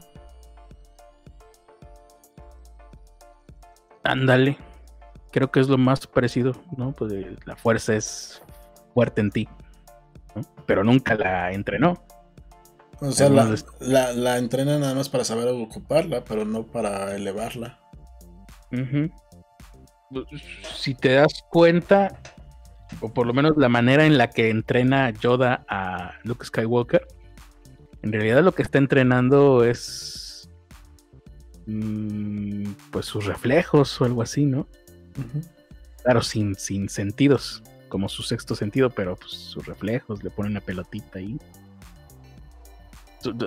Son, este, son ejercicios tipo samurai, que es lo que eran los Jedi. Eran samurai y los y los otros eran vaqueros, eran vaqueros contra samuráis. Star Wars, por eso tuvo tanto éxito. Dice mente en cama. Ah, no sé, lo leí. Ratking dice: No es como la energía demoníaca. Eh, de Yuyu Hakusho. No recuerdo. Eso. no sé qué chingados sea. sé que seguramente lo, vi hace muchos años y lo olvidé también. Mm. Pues es tiempo de irnos a la B. Bien, gracias a todos ustedes por sus comentarios. No, nos vamos a ir a la B, no sin antes eh, recordar quiénes son nuestros patrocinadores nuestros Patreons, nuestros productores ejecutores. O ejecutores productivos, creo que les decimos. También. Tenemos uno menos. porque no ha renovado. Primero tenemos a Casears, que pone un perrito, porque ya la moda es tener perritos. Ah, maravilloso. Mejor. Pone la carita de su perrito, que es un pastor alemán. Perrito, perrito. Eh, tenemos a Jesús Ramírez, que nos pone una imagen donde nos muestra su falta de nalgas. ¿Qué? Sí, es, es, una imagen de espaldas donde trae la playa de pobre podcast. Ah. Y muestra que no tiene pompis. Bueno, el mundo, la vida no te puede dar todo. Si a Jesús Alejandro le dio. El mundo a veces es cruel. bueno, a veces no te da nada. Como en el caso de Jesús Alejandro. Pero bueno. ¿Eh? Sí, sí. Eh, Pobre Jesús Alejandro. Tenemos a Carla Jimena, que la podemos ver ahí en su imagen de productora ejecutiva. Y tenemos a Eric Damián King González, con su perrito, que es un beagle. Perrito, perrito, perrito. El perrito es lo más importante. Siempre los perritos. Esos son todos nuestros productores ejecutivos. No, hay que pensar en positivo, Ernesto. Hay que ser optimistas. No, a lo mejor no es que haya querido dejar de ser productor ejecutivo quien sea que falte. A lo mejor nada más se murió. A lo mejor. Entonces no es culpa nuestra y todo bien. Pero bueno, como todavía le queda un. Le quedaba un día el segundo mensaje que había mandado. Eh, pasó a los ejecutores, a los showwalkers, a los ah, apoyadores mínimos. Ya ves, no murió entonces. No murió, pero mañana morirá. Perfecto. Viviana Ramírez, Ricardo Reyes, Hetz Antonio, Irlanda Ochoa, Bennett Pelayo, Fernanda Chapa, Leonatan González, Rao Rao, Dese Fulano y el Grande, Pablo Martínez, Doctor Diabetes, Daniel Lemos Schwenkra, Mario Chazo, Citlali Matías y Patricio Gay. Saludos a todos ellos. Sin ustedes esto eh, no sería posible y con su apoyo y solamente gracias a su apoyo esto tampoco es posible. Exactamente. Este podcast da asco. ¿no? tenemos rating, no tenemos nada. Podría ser peor, Critter. Sí, podría ser peor. Podríamos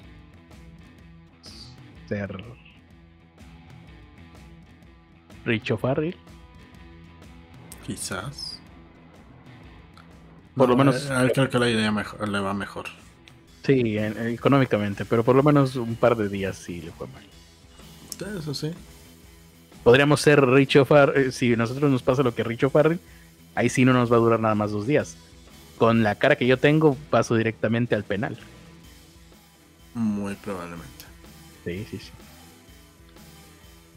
sí. Y. Auto de formal prisión directo, ¿no? En lugar de cancelación. Sí. Bien. Eh, ¿Algo más que faltara?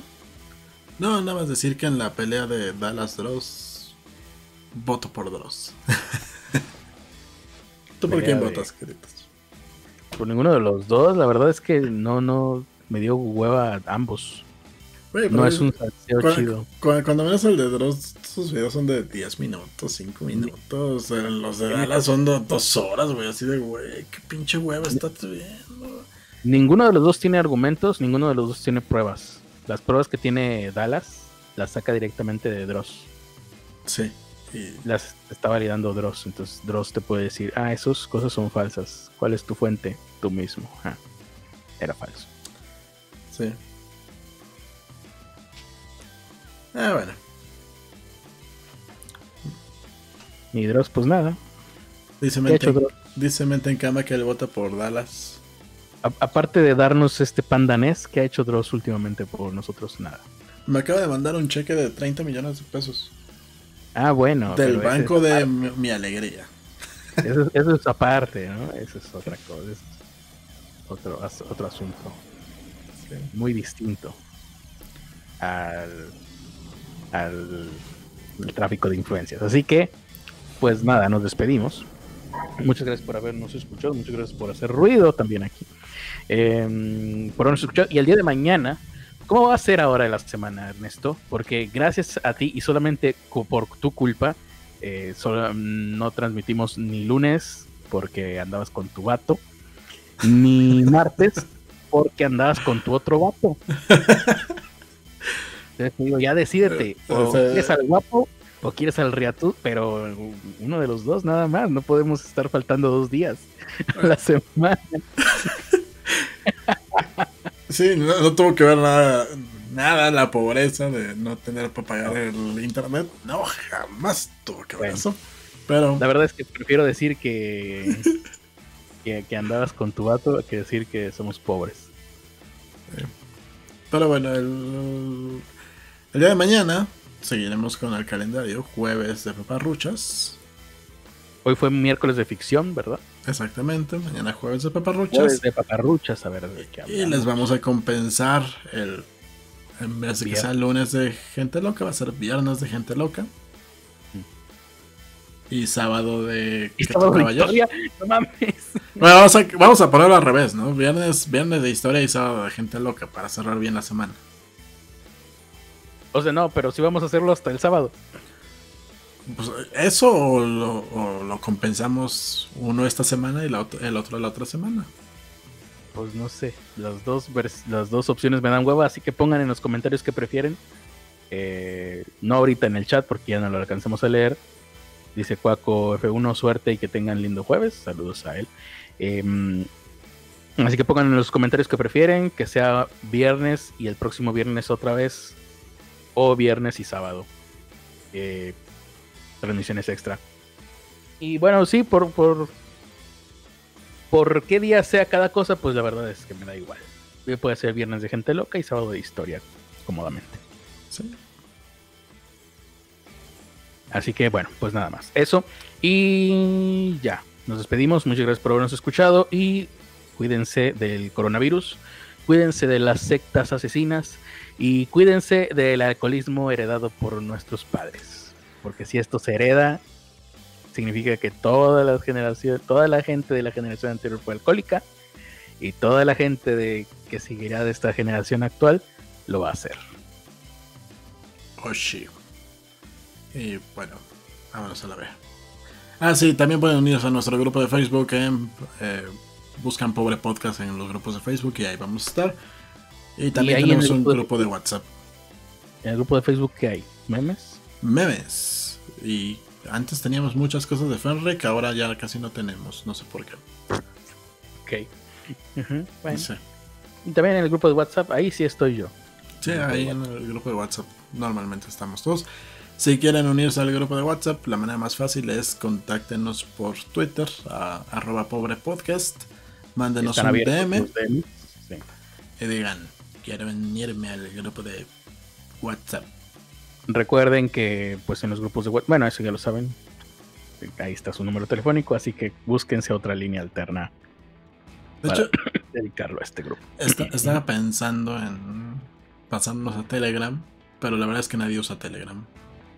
Nadie usa Telegram y los que lo usan lo usan para cosas feas, así que yo creo que no, no quiero tener esa red social en mí. Es que por un lado está chido porque ahí no te o sea, puedes agregarte como usuario, no, por, no sin mostrar tu teléfono. Sí. Es la parte chida. Y no tiene la parte no chida es todo lo demás. No tiene límites los grupos. Eso también es chido. Pero nadie lo usa, entonces. Bueno, vamos a estar otra vez en otra red que nadie usa, que nadie ocupa.